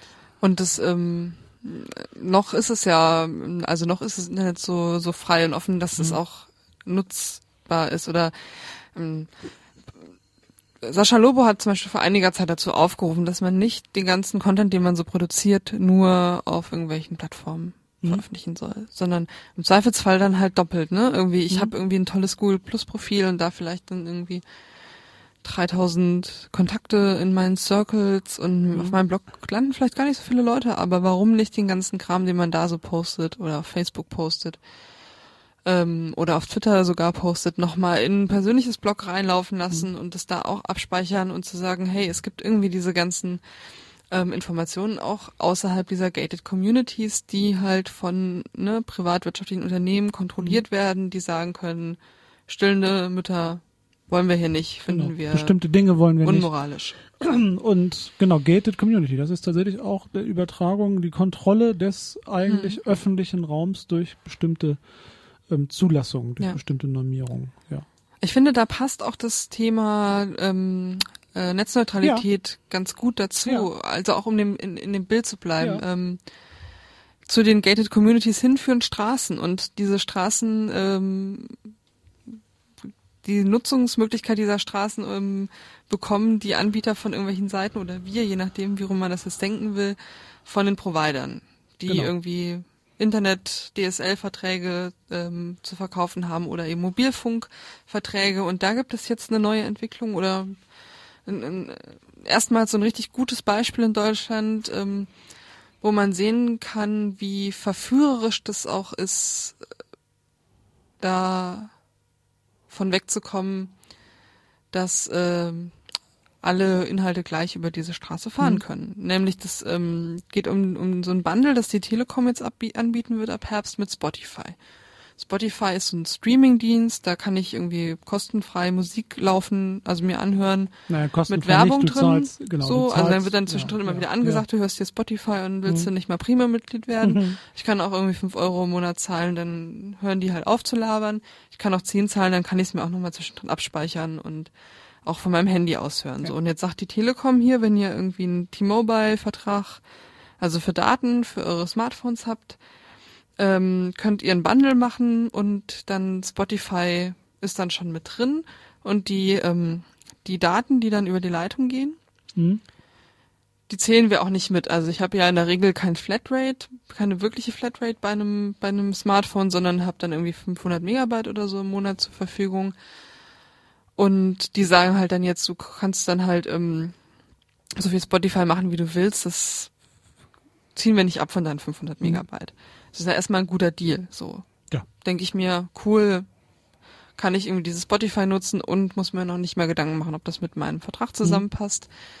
Problem ist halt, dass die sagen, hier, Spotify, die haben einen Deal mit uns, die nehmen wir jetzt mal raus. Und wenn wir das weiterdenken und sagen, Google macht einen, ähm, die Telekom, T-Mobile macht einen Deal mit, äh, mit der Bild-Zeitung, mit Kicker und vielleicht noch mit Spiegel Online Mhm. und Spotify und Facebook, dann werden viele Smartphone-Besitzerinnen und Besitzer sagen, ja, das reicht mir eigentlich. Ich will irgendwie Bundesliga-Ergebnisse gucken, ich will irgendwie Bildzeitung gucken, bisschen Musik hören und nochmal auf Facebook schauen, was meine Freunde so schreiben. Alles anderes, genau. Aber jetzt groß irgendwie hier im Netz surfen und googeln und so, das brauche ich, vielleicht brauche ich dafür dann auch nicht 500 Megabyte, sondern da reicht's mir dann, wenn ich 100 hab und dann sind die halt teurer, aber das ist auch okay, so. Und dann sind wir schon in einer Situation, wo es irgendwie schwieriger ist als äh, kleine Bloggerin oder als FSK oder wer auch immer ähm, Daran vorbeizukommen. daran Ja, vorbeizukommen Genau. und die Leute zu erreichen, weil die halt sagen irgendwie, na, den Weg zu Bild habe ich schon bezahlt, irgendwie den Weg zu euch muss ich nochmal extra zahlen. extra zahlen, beziehungsweise es ist dann gleich so vorkonfiguriert, mit, alles mit einem schönen App, ein Tastendruck, dass sozusagen die große Auswahl sich auf eine Vorkonfiguration beschränkt in einem All-Inclusive-Paket, das dann noch abgeriegelt ist und dann hat man eigentlich alle Bedürfnisse ähm, gestillt. Was ja ähnlich wäre wie heutzutage Kabelfernsehen empfangen, wo ich ja, wo ich ja der Kabelbetreiber mir auch gleichzeitig den Content verkauft. Also dass ich das eins in eins habe oder dass ich, dass ich sozusagen dadurch auch festgelegt bin und Ja. dass daneben mir auch keiner Platz hat oder kaum Platz hat oder schwer Platz hat, auch keinen Platz haben soll, ähm, ist ja erstmal naheliegend, dass die Telekom ihren, ihre, ihre Leistung verbindet mit anderen, um ihre Leistung besser verkaufen zu können. Ähm, das ist dann die Zugangsneutralität. Das ist die Verbindung von verschiedenen Dingen. Das ist der Bruch sozusagen Mhm. mit, mit, mit einer Trennung. So. Ja, das Internet ist halt traditionell nicht so aufgebaut. Nee. das ist eben der, der große Bruch, dass Mhm. während irgendwie Fernsehen schon immer auch über ähm, Antenne ja Genau. reguliert ist, ne, Über Piratensender. Zulassung von Dingen. Ja, es sind genau. halt Piratensender, weil sie illegal Ja. sind, ähm, weil sie keine Lizenz haben. Ja, ja.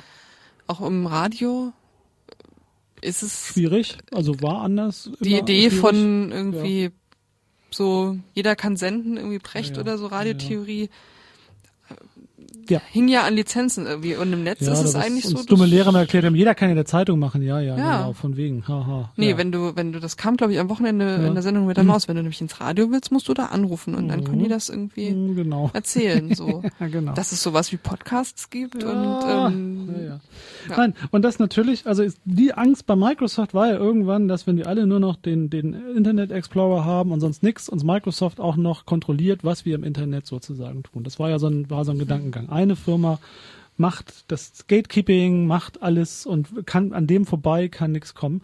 Und es passiert jetzt genau andersrum. Also es passiert mit dem, also jetzt nicht über Microsoft und, und Internet Explorer, sondern es passiert über den Anbieter der Straße, des, der, der Röhre, der Leitung, dass Genau. darüber die Regulation stattfindet. Oder noch einen Schritt weiter, ich gehe sogar ins Internet zu einem Anbieter und der reguliert mir. Genau. Und es passiert auch über die ähm, ja, Betriebssystem- und Gerätehersteller, in, dann in Form von Apple, die halt dann irgendwie sagen, ja, wir haben halt irgendwie in unserem App Store bestimmte Richtlinien. tollsten Sachen und die Und, und, genau. dann kannst du es immer noch umgehen, Mhm. wenn du das, was du anbieten willst, halt auch über, ähm, über den Browser anbieten willst. Ne? Also es Mhm. gibt ja zum Beispiel im App Store von Apple gibt's ja keine Porn-Anwendungen Mhm. irgendwie.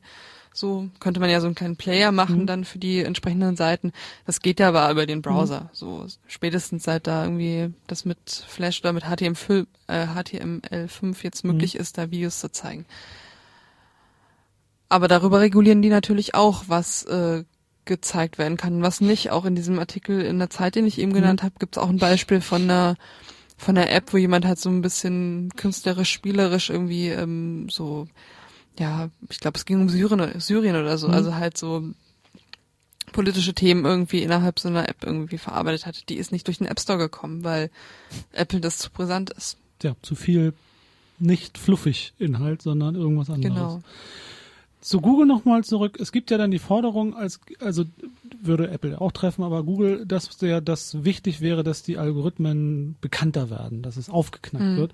Und da bin ich ja fast geneigt zu sagen, dass das hochnaiv ist, weil genau das ist die Geschäftsidee. Also das, also das, das ist paradox. Ja. Es ist ja eben nicht open. Es ist ja nicht einfach gewachsen, sondern es ist ja ein hochkommerzielles Produkt mit unglaublich viel Geldeinsatz, was mit sehr viel Geldeinsatz perfektioniert, modernisiert und so getrimmt wird und von dem ja auch paradoxerweise ja auch profitiert wird. Es ist ja nicht so, dass die Suchmaschine irgendwie schlecht ist. Also sie setzt sich ja nicht durch, weil, weil sie einem Geld Mhm. gibt, sondern weil man das Gefühl hat, dass sie einen erheblichen, kostenfreien, günstigen Ja. Nutzwert erfüllt. Das ist halt eine Frage jetzt auch der Legitimation. Ne? Während Mhm. ähm, es damals, als es um den Internet Explorer ging, ähm, eine Zeit lang irgendwie viele auch gesagt haben, naja, im Moment ist eigentlich eh dieser Netscape-Browser besser. Mhm. Dann war später der Internet Explorer doch besser, aber dann Mhm. dachte man, ja gut, kann man ja dann trotzdem runterladen, Mhm. ist schon cool irgendwie. Und Microsoft war ja einfach irgendwie nicht so, trotz allem nicht so beliebt. Nee, war so, cool. Weil auch Ja. irgendwie, ne,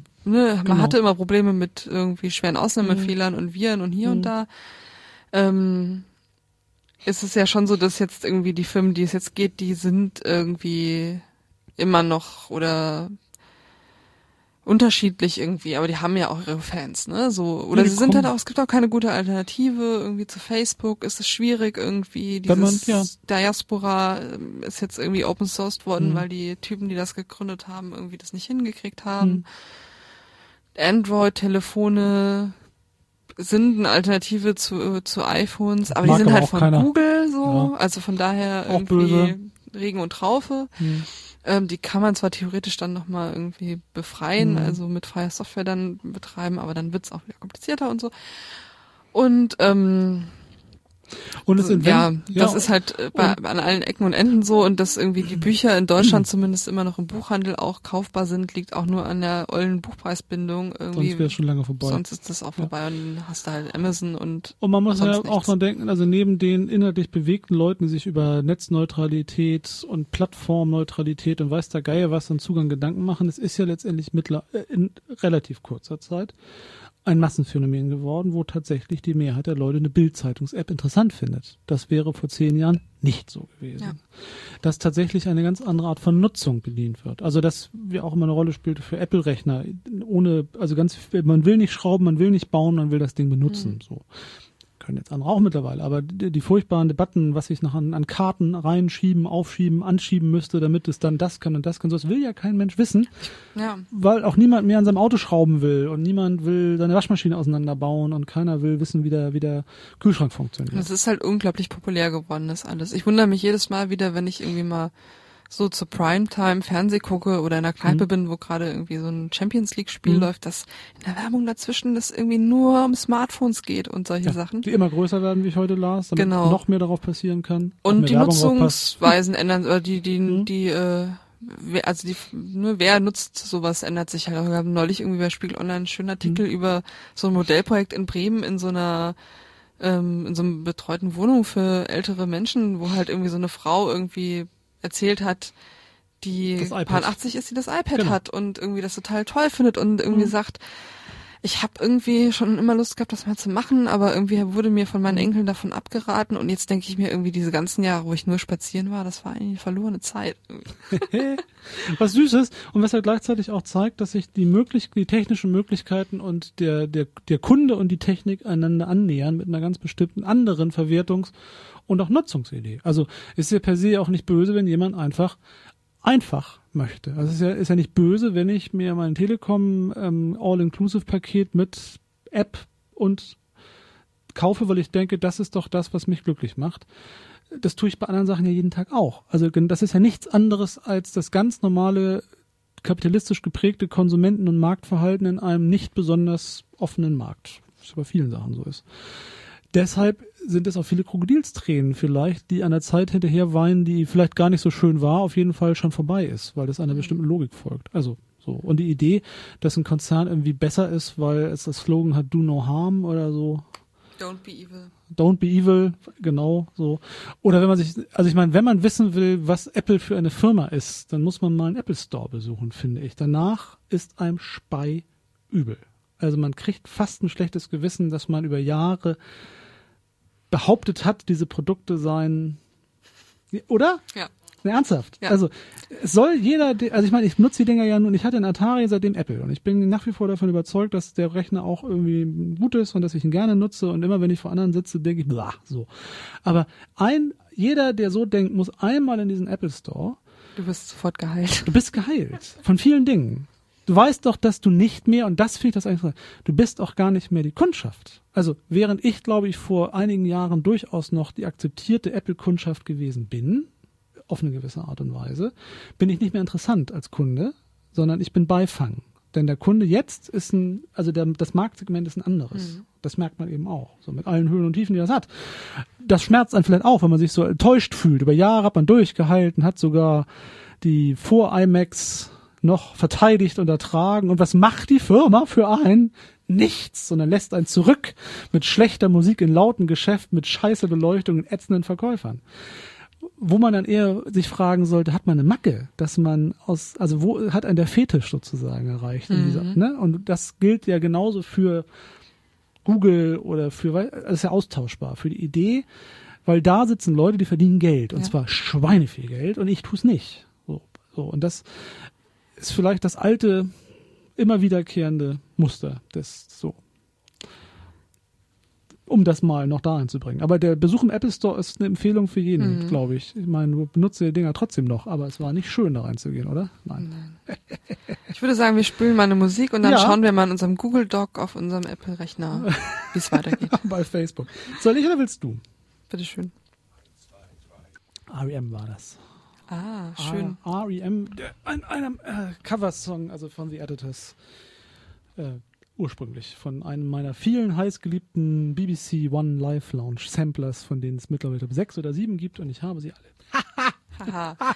ich kann noch berichten aus dem Vorraum hier, ja? FSK äh, geht voran. Was? Entwickelt irgendwie Was? gegen ähm, ja, gegen den Trend, da vorne werden gerade Rechner von Hand zusammengebaut. Oho, mhm. oho, ja, das stimmt. Wir haben hier auch solche ähm, Jungs, ja. eigentlich glaube ich nur leider, so, ja, ja die tragen auch Baseballcaps und schrauben Rechner zusammen. Genau. Das ist 90er-like fast. das ist so 2010. Aber es, ja, ja, doch, doch, doch. Mhm. Zumal man hier auch Geld spart und hier auch Leute sind, die noch Lötkolben schwingen und das durchaus auch ähm, okay finden. Wobei das ja auch wieder modern ist. Also das, das Making, das Machen, also diese, dieses, dieses Hm. Zeugs tun als Gegenbewegung genau dazu. Und das will ich jetzt gar nicht, also als, als Hippie-Kacke abqualifizieren, sondern tatsächlich die Frage ähm, der, der, der nicht, also des Gegenkommerz. Ja, und des, auch das Wissen wollen, was machen wir da eigentlich den ganzen Tag? Wie Ja, genau. funktioniert denn das? Und auch wenn es dann in einer einfachen Variante ist, Ja. ne? Was ja auch eine Verteidigung der eigenen Wirkungsmacht ist gegen, gegen einfach nur konsumieren. So. Also mich hat das nie interessiert beim Thema Technik. So, Mhm. ich versuche ja andere Dinge äh, zu machen. Also ich meine, dass wir hier Radio machen, ist ja letztendlich auch etwas, wir machen das Ja. auch und versuchen das eigen zu machen, mit allen Höhen und Tiefen, die das eben haben muss, wenn man nicht GEZ-finanzierte, was auch Mhm. immer machen kann oder machen möchte oder so. Das ist der besondere Charme auch des Podcasts. Das ist ja auch eine, die Idee, das zu nutzen, um selber zu machen, zu Ja. tun, zu produzieren. Ähm, so gesehen, nein, hier wird auch noch gelötet und meistens sogar richtig. Also, glaube ich. So. Sind auch alle Leute, also es sind auch Leute übrigens eingeladen. Man darf hier eher löten als senden. Also man ist, also man ist sehr willkommen in all diesen, in diesen Machen. Äh, ne? Mhm. Mach es dir selber. Also entgegen des Tokotronic-Songs, mach es nicht selber, sondern mach es selber. Man ist hier sehr eingeladen. Man darf, also wenn man kein Geld hat, darf man auch kommen und löten. Und arbeiten Und arbeiten. auch kein Geld kriegen. Das ist kein Geld kriegen. Man darf hier auch arbeiten und auch kein Geld kriegen und sich dann aber als auch nicht mal als Part einer großen Community fühlen, weil hier mag sich keiner. Also man ist hier wirklich sehr individuell. Das muss man muss man schon auch sagen. Also Fast wie bei den Piraten. es ist oh, das geht zu weit. Nein, nein, nein, nein, nein. Hier gibt es schon die Auffassung, dass es klare Interessenskonflikte gibt. Das stimmt. Das ist. Ähm, Also es gibt auch die Auffassung, dass es die Wahrheit gibt, die erkennt, die erkannt werden muss. Aber die Wahrheit, also ich würde das etwas differenzierter betrachten. Nee, nee, nee, nee, nee. Ähnlich maskulin und, ähm, und frauenfeindlich wie bei den Piraten, das stimmt, aber durchaus anderen Dingen. ja, nicht vielleicht so eklatant. Nicht so Das eklatant. ist, das ist auch nochmal eine andere Kultur. Das Ich würde auch sagen, also man hat auch, also man, also das wird, nein, das stimmt so auch. Nein, das stimmt so auch nicht. Nein, nein, nein, das ist nicht wahr. Das ist jetzt zu, das ist jetzt zu, zu pointiert. Das stimmt nicht. Nein, nein, nein, nein, nein, das ist so nicht richtig. Nimm das mal zurück. Es ist hier aber auch nicht alles alternativ, was glänzt sozusagen. Denn wie soll es auch sein? Es gibt nichts Richtiges im Falschen und in 80 Phrasen um die Welt. Also wir sind ist, alle vorstrukturiert. wir sind alle vorstrukturiert und ne, und auch wenn wir nicht alle einen Adorno-Preis bekommen, irgendwie hatte er doch recht. so, egal. Ich, nein, ich lass, sag dazu nix, keine Sorge. Ich guck nur traurig wie ein, wie ein, und überhaupt. Also, ähm, nächstes Thema. das Post-Privacy-Wunderland. Das Post, das genau. Ich habe, genau das, genau. Ich lese ja auch Blogs. Also Ja. man traut mir das ja nicht zu. Ich lese auch nicht nur die Süddeutsche Zeitung, ich lese auch Blogs, gerade welche, die mir auf Twitter anempfohlen werden. Haha, da schließen sich Mhm. Du die bist auch einer dieser Twitter-Nutzer, die, die man vergisst, dass es sie gibt, weil du selbst nicht so viel dort verkündest und dann aber, wenn irgendwas passiert und du gemeint bist, du trotzdem immer sofort reagierst. Ja. Ja, ich also bin, du kriegst es ja schon auch zeitnah mit, was da ist. ich du bin nicht weg. Nein, ich bin tatsächlich, also ich bin, glaube ich, jetzt nicht. Es gibt, glaube ich, diese Leute, die permanente Twitter ähm, ihre Timeline da supervisieren und machen und tun. Ich gehöre zu, ich glaube, ich gehöre zu einer gar nicht so kleinen Gruppe von Leuten, die Twitter als passiv konsumierendes, also wesentlich passiv konsumierende Nachrichten ähm, ähm, Alternative zu dem vorgefertigten nutzen. Also weil Twitter, finde ich, ist genau das die Möglichkeit, sich selber sozusagen Newsfeeds und Sachen zu bauen mit einer bestimmten, also klar, also mit meiner Auswahl, aber auch auf tolle Assoziations- oder, oder Intellektualitätsketten zu kommen, weil ich von Leuten, die wiederum Dinge mitteilen, auf Dinge komme, die ich sonst niemals finden würde. Also ich kann da tatsächlich dies nutzen also ich will das jetzt nicht Synergieeffekt nennen, das wäre auch, glaube ich, falsch, aber es ist sozusagen so ein Krakeneffekt des Internets. Also dass ich, dass ich von da nach da nach da komme, manchmal so wieder abschalte, genau, das stimmt. Ja, ja. Und das ist sehr spannend. Also es gibt tatsächlich ja mittlerweile die Twitter-Angebote aller bürgerlichen Holz- und Großmedien, die irgendwie dabei sind, die das eher verstopfen teilweise, also die das auch falsch benutzen, weil sie es zumüllen, aber gerade über Blogs, über Hinweise auf Sachen zu kommen, manchmal auch festzustellen, dass die langweilig sind, aber das stimmt. Ja, das ist wahr. Twitter, also das mal als extra Einschub, hat da eine ganz seltsame Funktion gekriegt, glaube ich, im Internet, in diesem wunderbaren Kurzdienst. Wie reglementiert ist der eigentlich? Nicht so sehr, ne? Ich glaube, da geht fast alles. oder? Ich habe also den Eindruck habe ich zumindest in dieser Kurznachrichtenidee. Mhm. Oder Ja, werden da Hashtags abgeschaltet eventuell? ähm, ich weiß es, es es, gibt, glaube ich, immer mal wieder Fälle, wo gemutmaßt wird, dass Hashtags nicht in den Trending Topics auftauchen, obwohl Okay. sie da auftauchen müssten. Also dass sie nicht in die Top Ten kommen, ja. Genau. Ja. Und es gibt auch von Twitter, äh, da hatten wir auch vor, vor vielen Sendungen mal drüber Mhm. gesprochen, soweit ich mich erinnere, ähm, Überlegungen, wie sie, wie sie umgehen wollen mit so Zensursachen. Also Genau, mit Anfragen und auch so, ja. in jede den jeweiligen ja, irgendwie Ja. Jurisdiktionen dann Genau, auch, die ja. ja. dann auch sehr unterschiedlich sind und so. Das Aber es so. ist äh, ja im Moment noch relativ. Und man kann sich, man kann sich da halt tatsächlich, glaube ich, das finde ich eben so auch faszinierend, ähm, seine, seine, seine, seine, seine Gruppe auch zusammenstellen, von der man belästigt wird. Also man kann das ja ganz gut justieren eigentlich. Ja, und es gibt auch diese Möglichkeit, ähm, so Listen anzulegen. Mhm. Da kann man auch Leute reinpacken, die man äh, gar nicht in der Timeline, also denen Mhm. man nicht folgt. Hm? Und das nutzen auch viele, ähm, zum Beispiel um so Idiotenlisten anzulegen, wie sie das Mhm. da nennen, um halt zum Beispiel zum Beispiel bei der Piratenpartei irgendwie die ganzen Super blödes. superblöden ja. Typen irgendwie dann nochmal in so einer Liste zu haben und die so ein Auge auf die werfen zu können. Das Also, wäre die- was für mich, so ehrlich machen. gesagt. Dass ich mir mal so eine Liste, genau, also wenn ich mir so thematisch sage, wo ich gern mal, wenn ich mal nachts wieder nicht schlafen kann, denke, ich möchte mal gerne wieder lachen. So. Mhm. Oder wissen, wie schlimm steht's denn wirklich. Denn die anderen kriegt man die halt, die, also gerade bei sowas, die gefilterten Positionen kriegt man ja sehr schnell wieder. Aber wo, wo Urwuchs herrscht, und Mhm. das ist ja bei Twitter verleitet, echt, finde ich, auch in vielen Kreisen zu, da wird, also da wird nichts geschenkt, da geht's Mhm. echt zur Sache. Also Hammer, Hammer, Hammer. Zuspitzung, Zuspitzung, Zuspitzung. Also, das muss ich auch sagen, das hat mich an ganz alte D-Sock-Politikforen erinnert. Ja, du weißt ja noch, was das ist. Also zu Fido- und Mausnet-Zeiten gab's ja mal, wo ja solche thematischen Foren gebildet wurden, wo man auch dachte, Heidewitzka, was ein Glück, dass ich die Leute gerade nicht sehen muss. Also, so gesehen alles nicht so neu. Aber Twitter ist toll. Und da wiederum komme ich dann auf Blogs und da kam ich auf einen sehr großen ähm, Blog-Eintrag mit dem wunderschönen, also ich, auch, ich bin ja auch ein Fan von, von so Eye-Catcher-Titeln, Post-Privacy Wunderland, wo Mhm. ich dachte, das hat mir gut gefallen.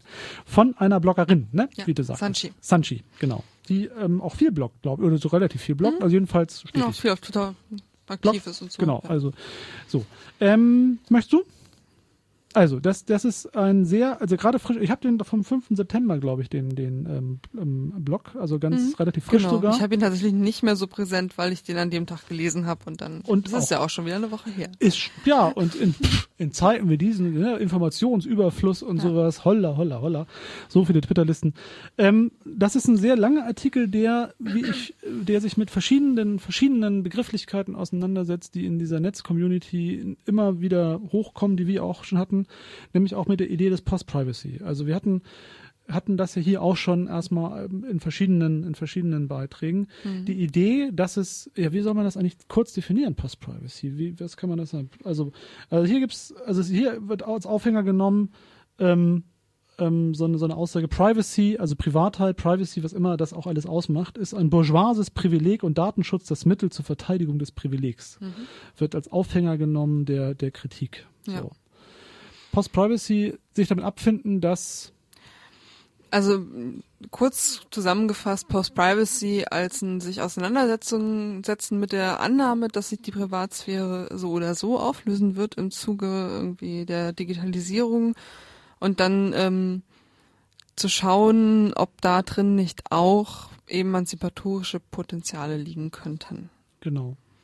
Das ist also in, das äh, Zitat, was sie irgendwie hier m, vorangestellt hat von von Twitter-User Tante.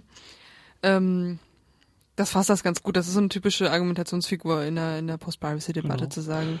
Und das ist ein sehr langer Blogartikel und ich finde, also, also die geht da, also das ist ja auch, und wir hatten ja hier auch, ich weiß gar nicht, wie er hieß, wir hatten ja hier, ähm, Christian Heller. Genau, Christian Heller. Äh, mit, mit, seinen, mit seinen veröffentlichten Edeka-Einkaufszetteln, wo man sich wunderte, warum er so viel Duschgel braucht und so weiter. Also wo man auch sich wunderte, will man es wissen. Also was, Mhm. also die Idee der, es gibt ja nichts zu verbergen. Wir hatten ja sehr viel dazu.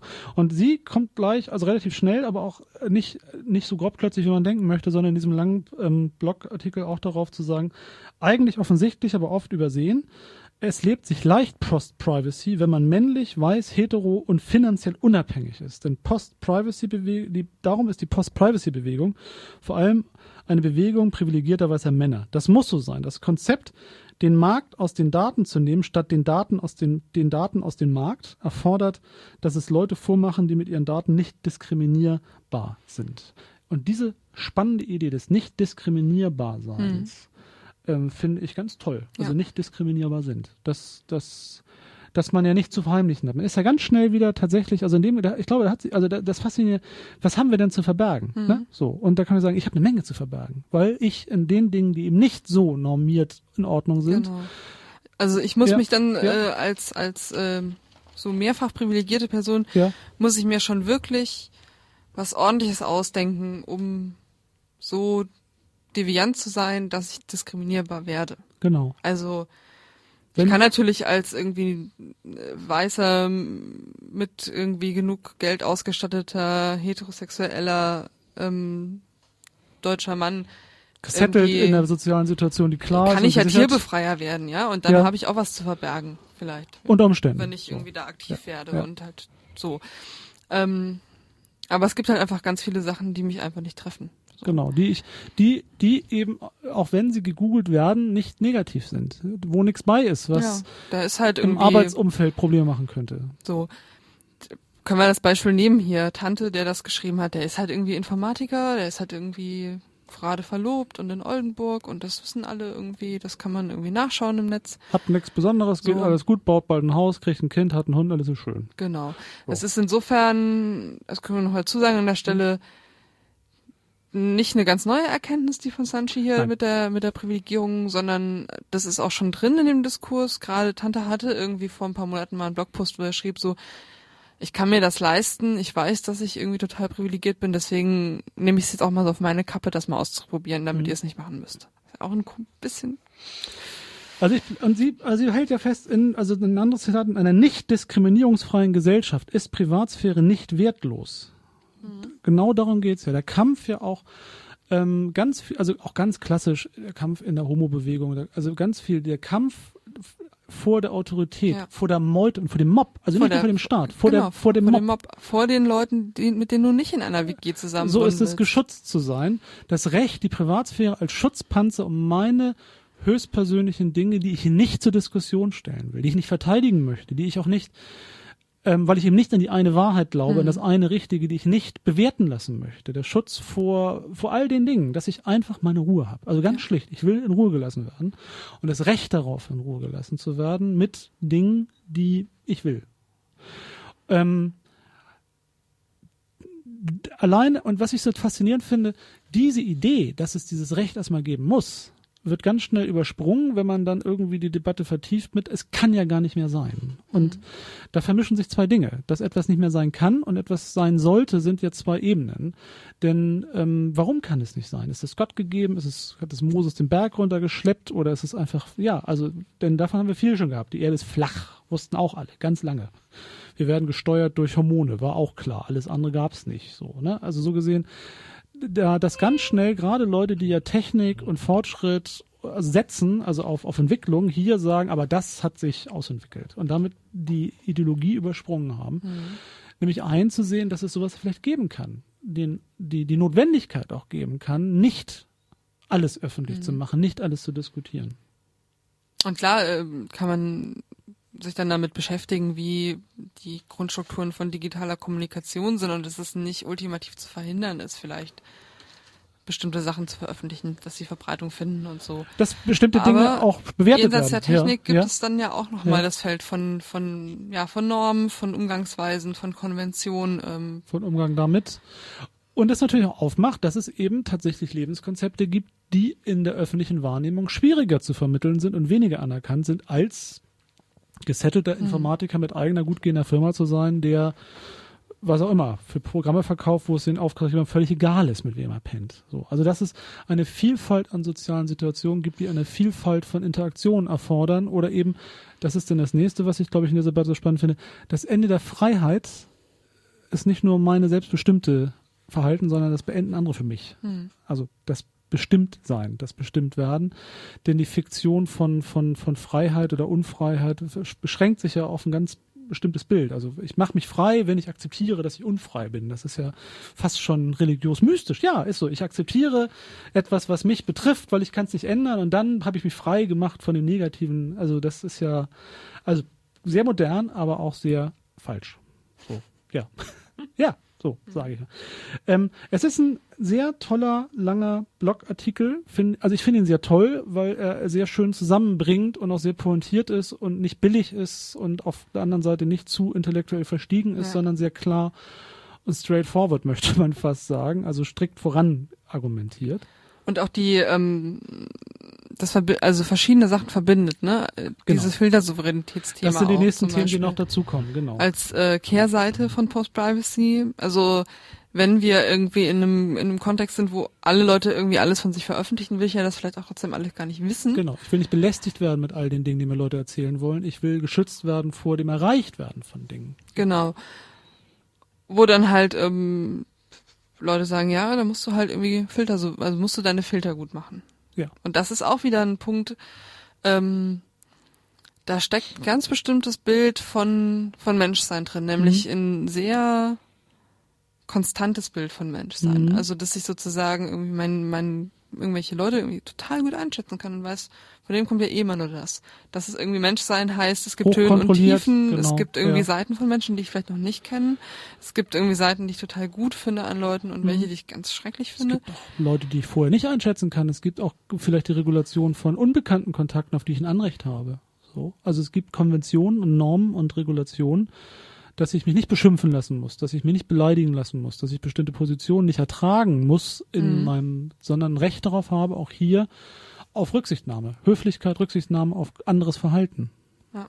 So, dass nicht jeder jeden Scheiß absondern darf, das ist der eigentliche Gedankengang. Es ist nicht meine Aufgabe, es ist nicht meine höchste, also es ist nicht das Problem, ich muss es nicht empfangen, sondern es darf vielleicht auch nicht jeder alles senden. Und wir sind halt auch nicht äh, alleine auf der Welt, beziehungsweise zu zweit und es ist immer eine zwei zu zwei Kommunikation. Genau. Also gerade jetzt irgendwie in den letzten ähm, Tagen, da gab es zweimal so Blogposts, wo ähm, also die so in, in einem feministischen Kontext geschrieben worden sind, wo es aber keine Kommentarmoderation gab. Mhm. Ähm, und wo dann Leute, die den Post gut fanden und guckten, was ist denn das für eine Diskussion, auf einmal da konfrontiert waren mit irgendwie richtig viel Hasskommentaren. Mhm. Und da ging es so ein bisschen dann auch die Debatte los, ist das nicht die Verantwortung von der Person, die das irgendwie, also die den Blog mhm. hat, die den Text geschrieben hat.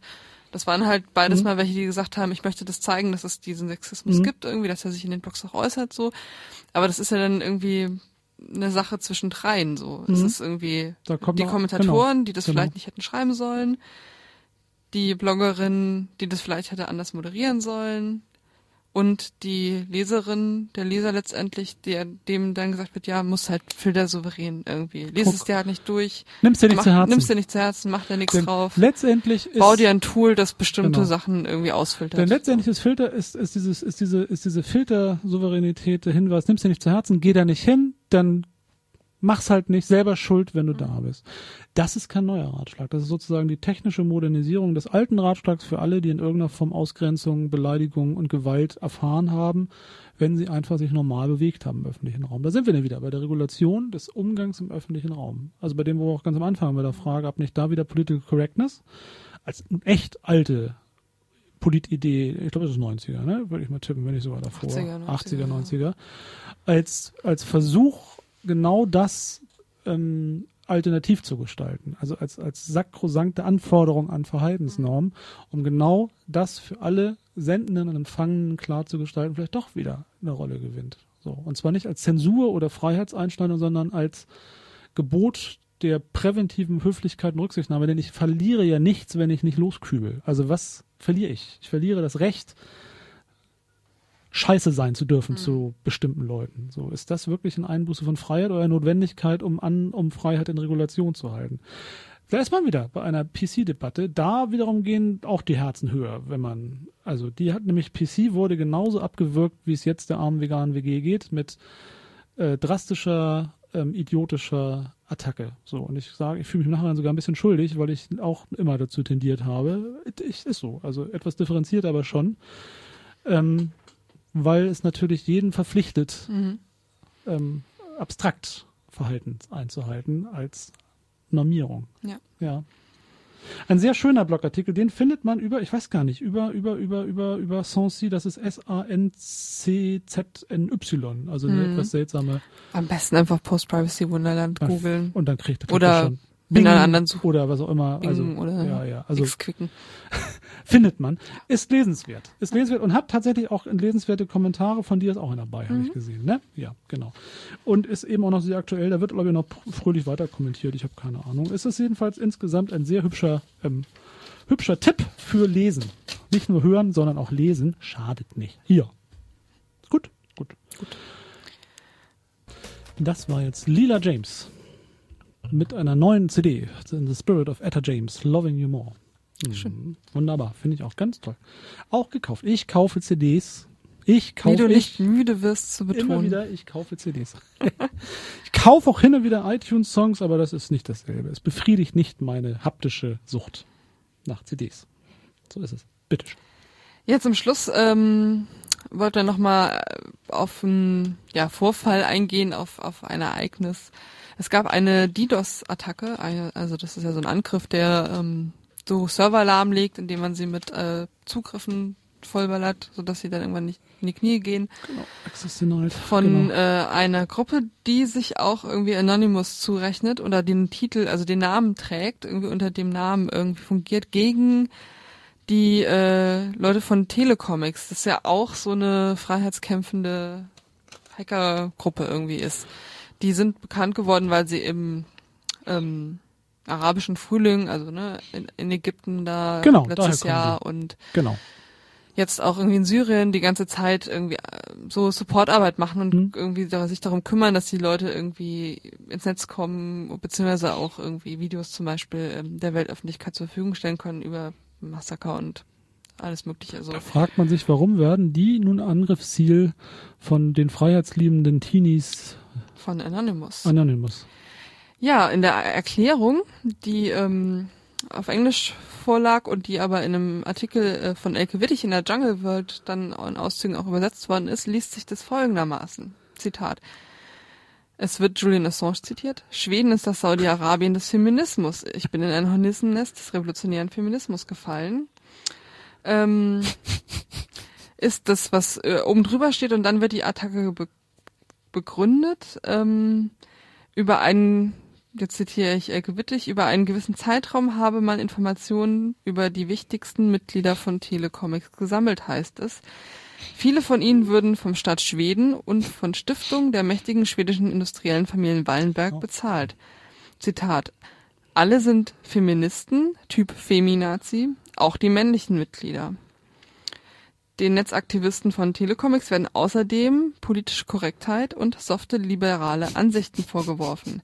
Der, der Grund hinter, den politischen, hinter der politischen Korrektheit liegt eine Neokon-Agenda, die von Schweden finanziert wird. Telecomics unterhalte enge Beziehungen zu der in verschwörungstheoretischen Kreisen bekannten Bilderberg-Konferenz, heißt es weiter. Dies könne nicht akzeptiert werden. Das passt tatsächlich. Ich, jetzt habe ich ihn wieder vor Augen, den Artikel. Ich habe ihn verdrängt vor lauter Arbeit. Ja, genau. Da sind wir am, am, Her am Herzen oder am Hoden vielmehr. Am Hoden des, so wie wir anfingen, so hören wir auf.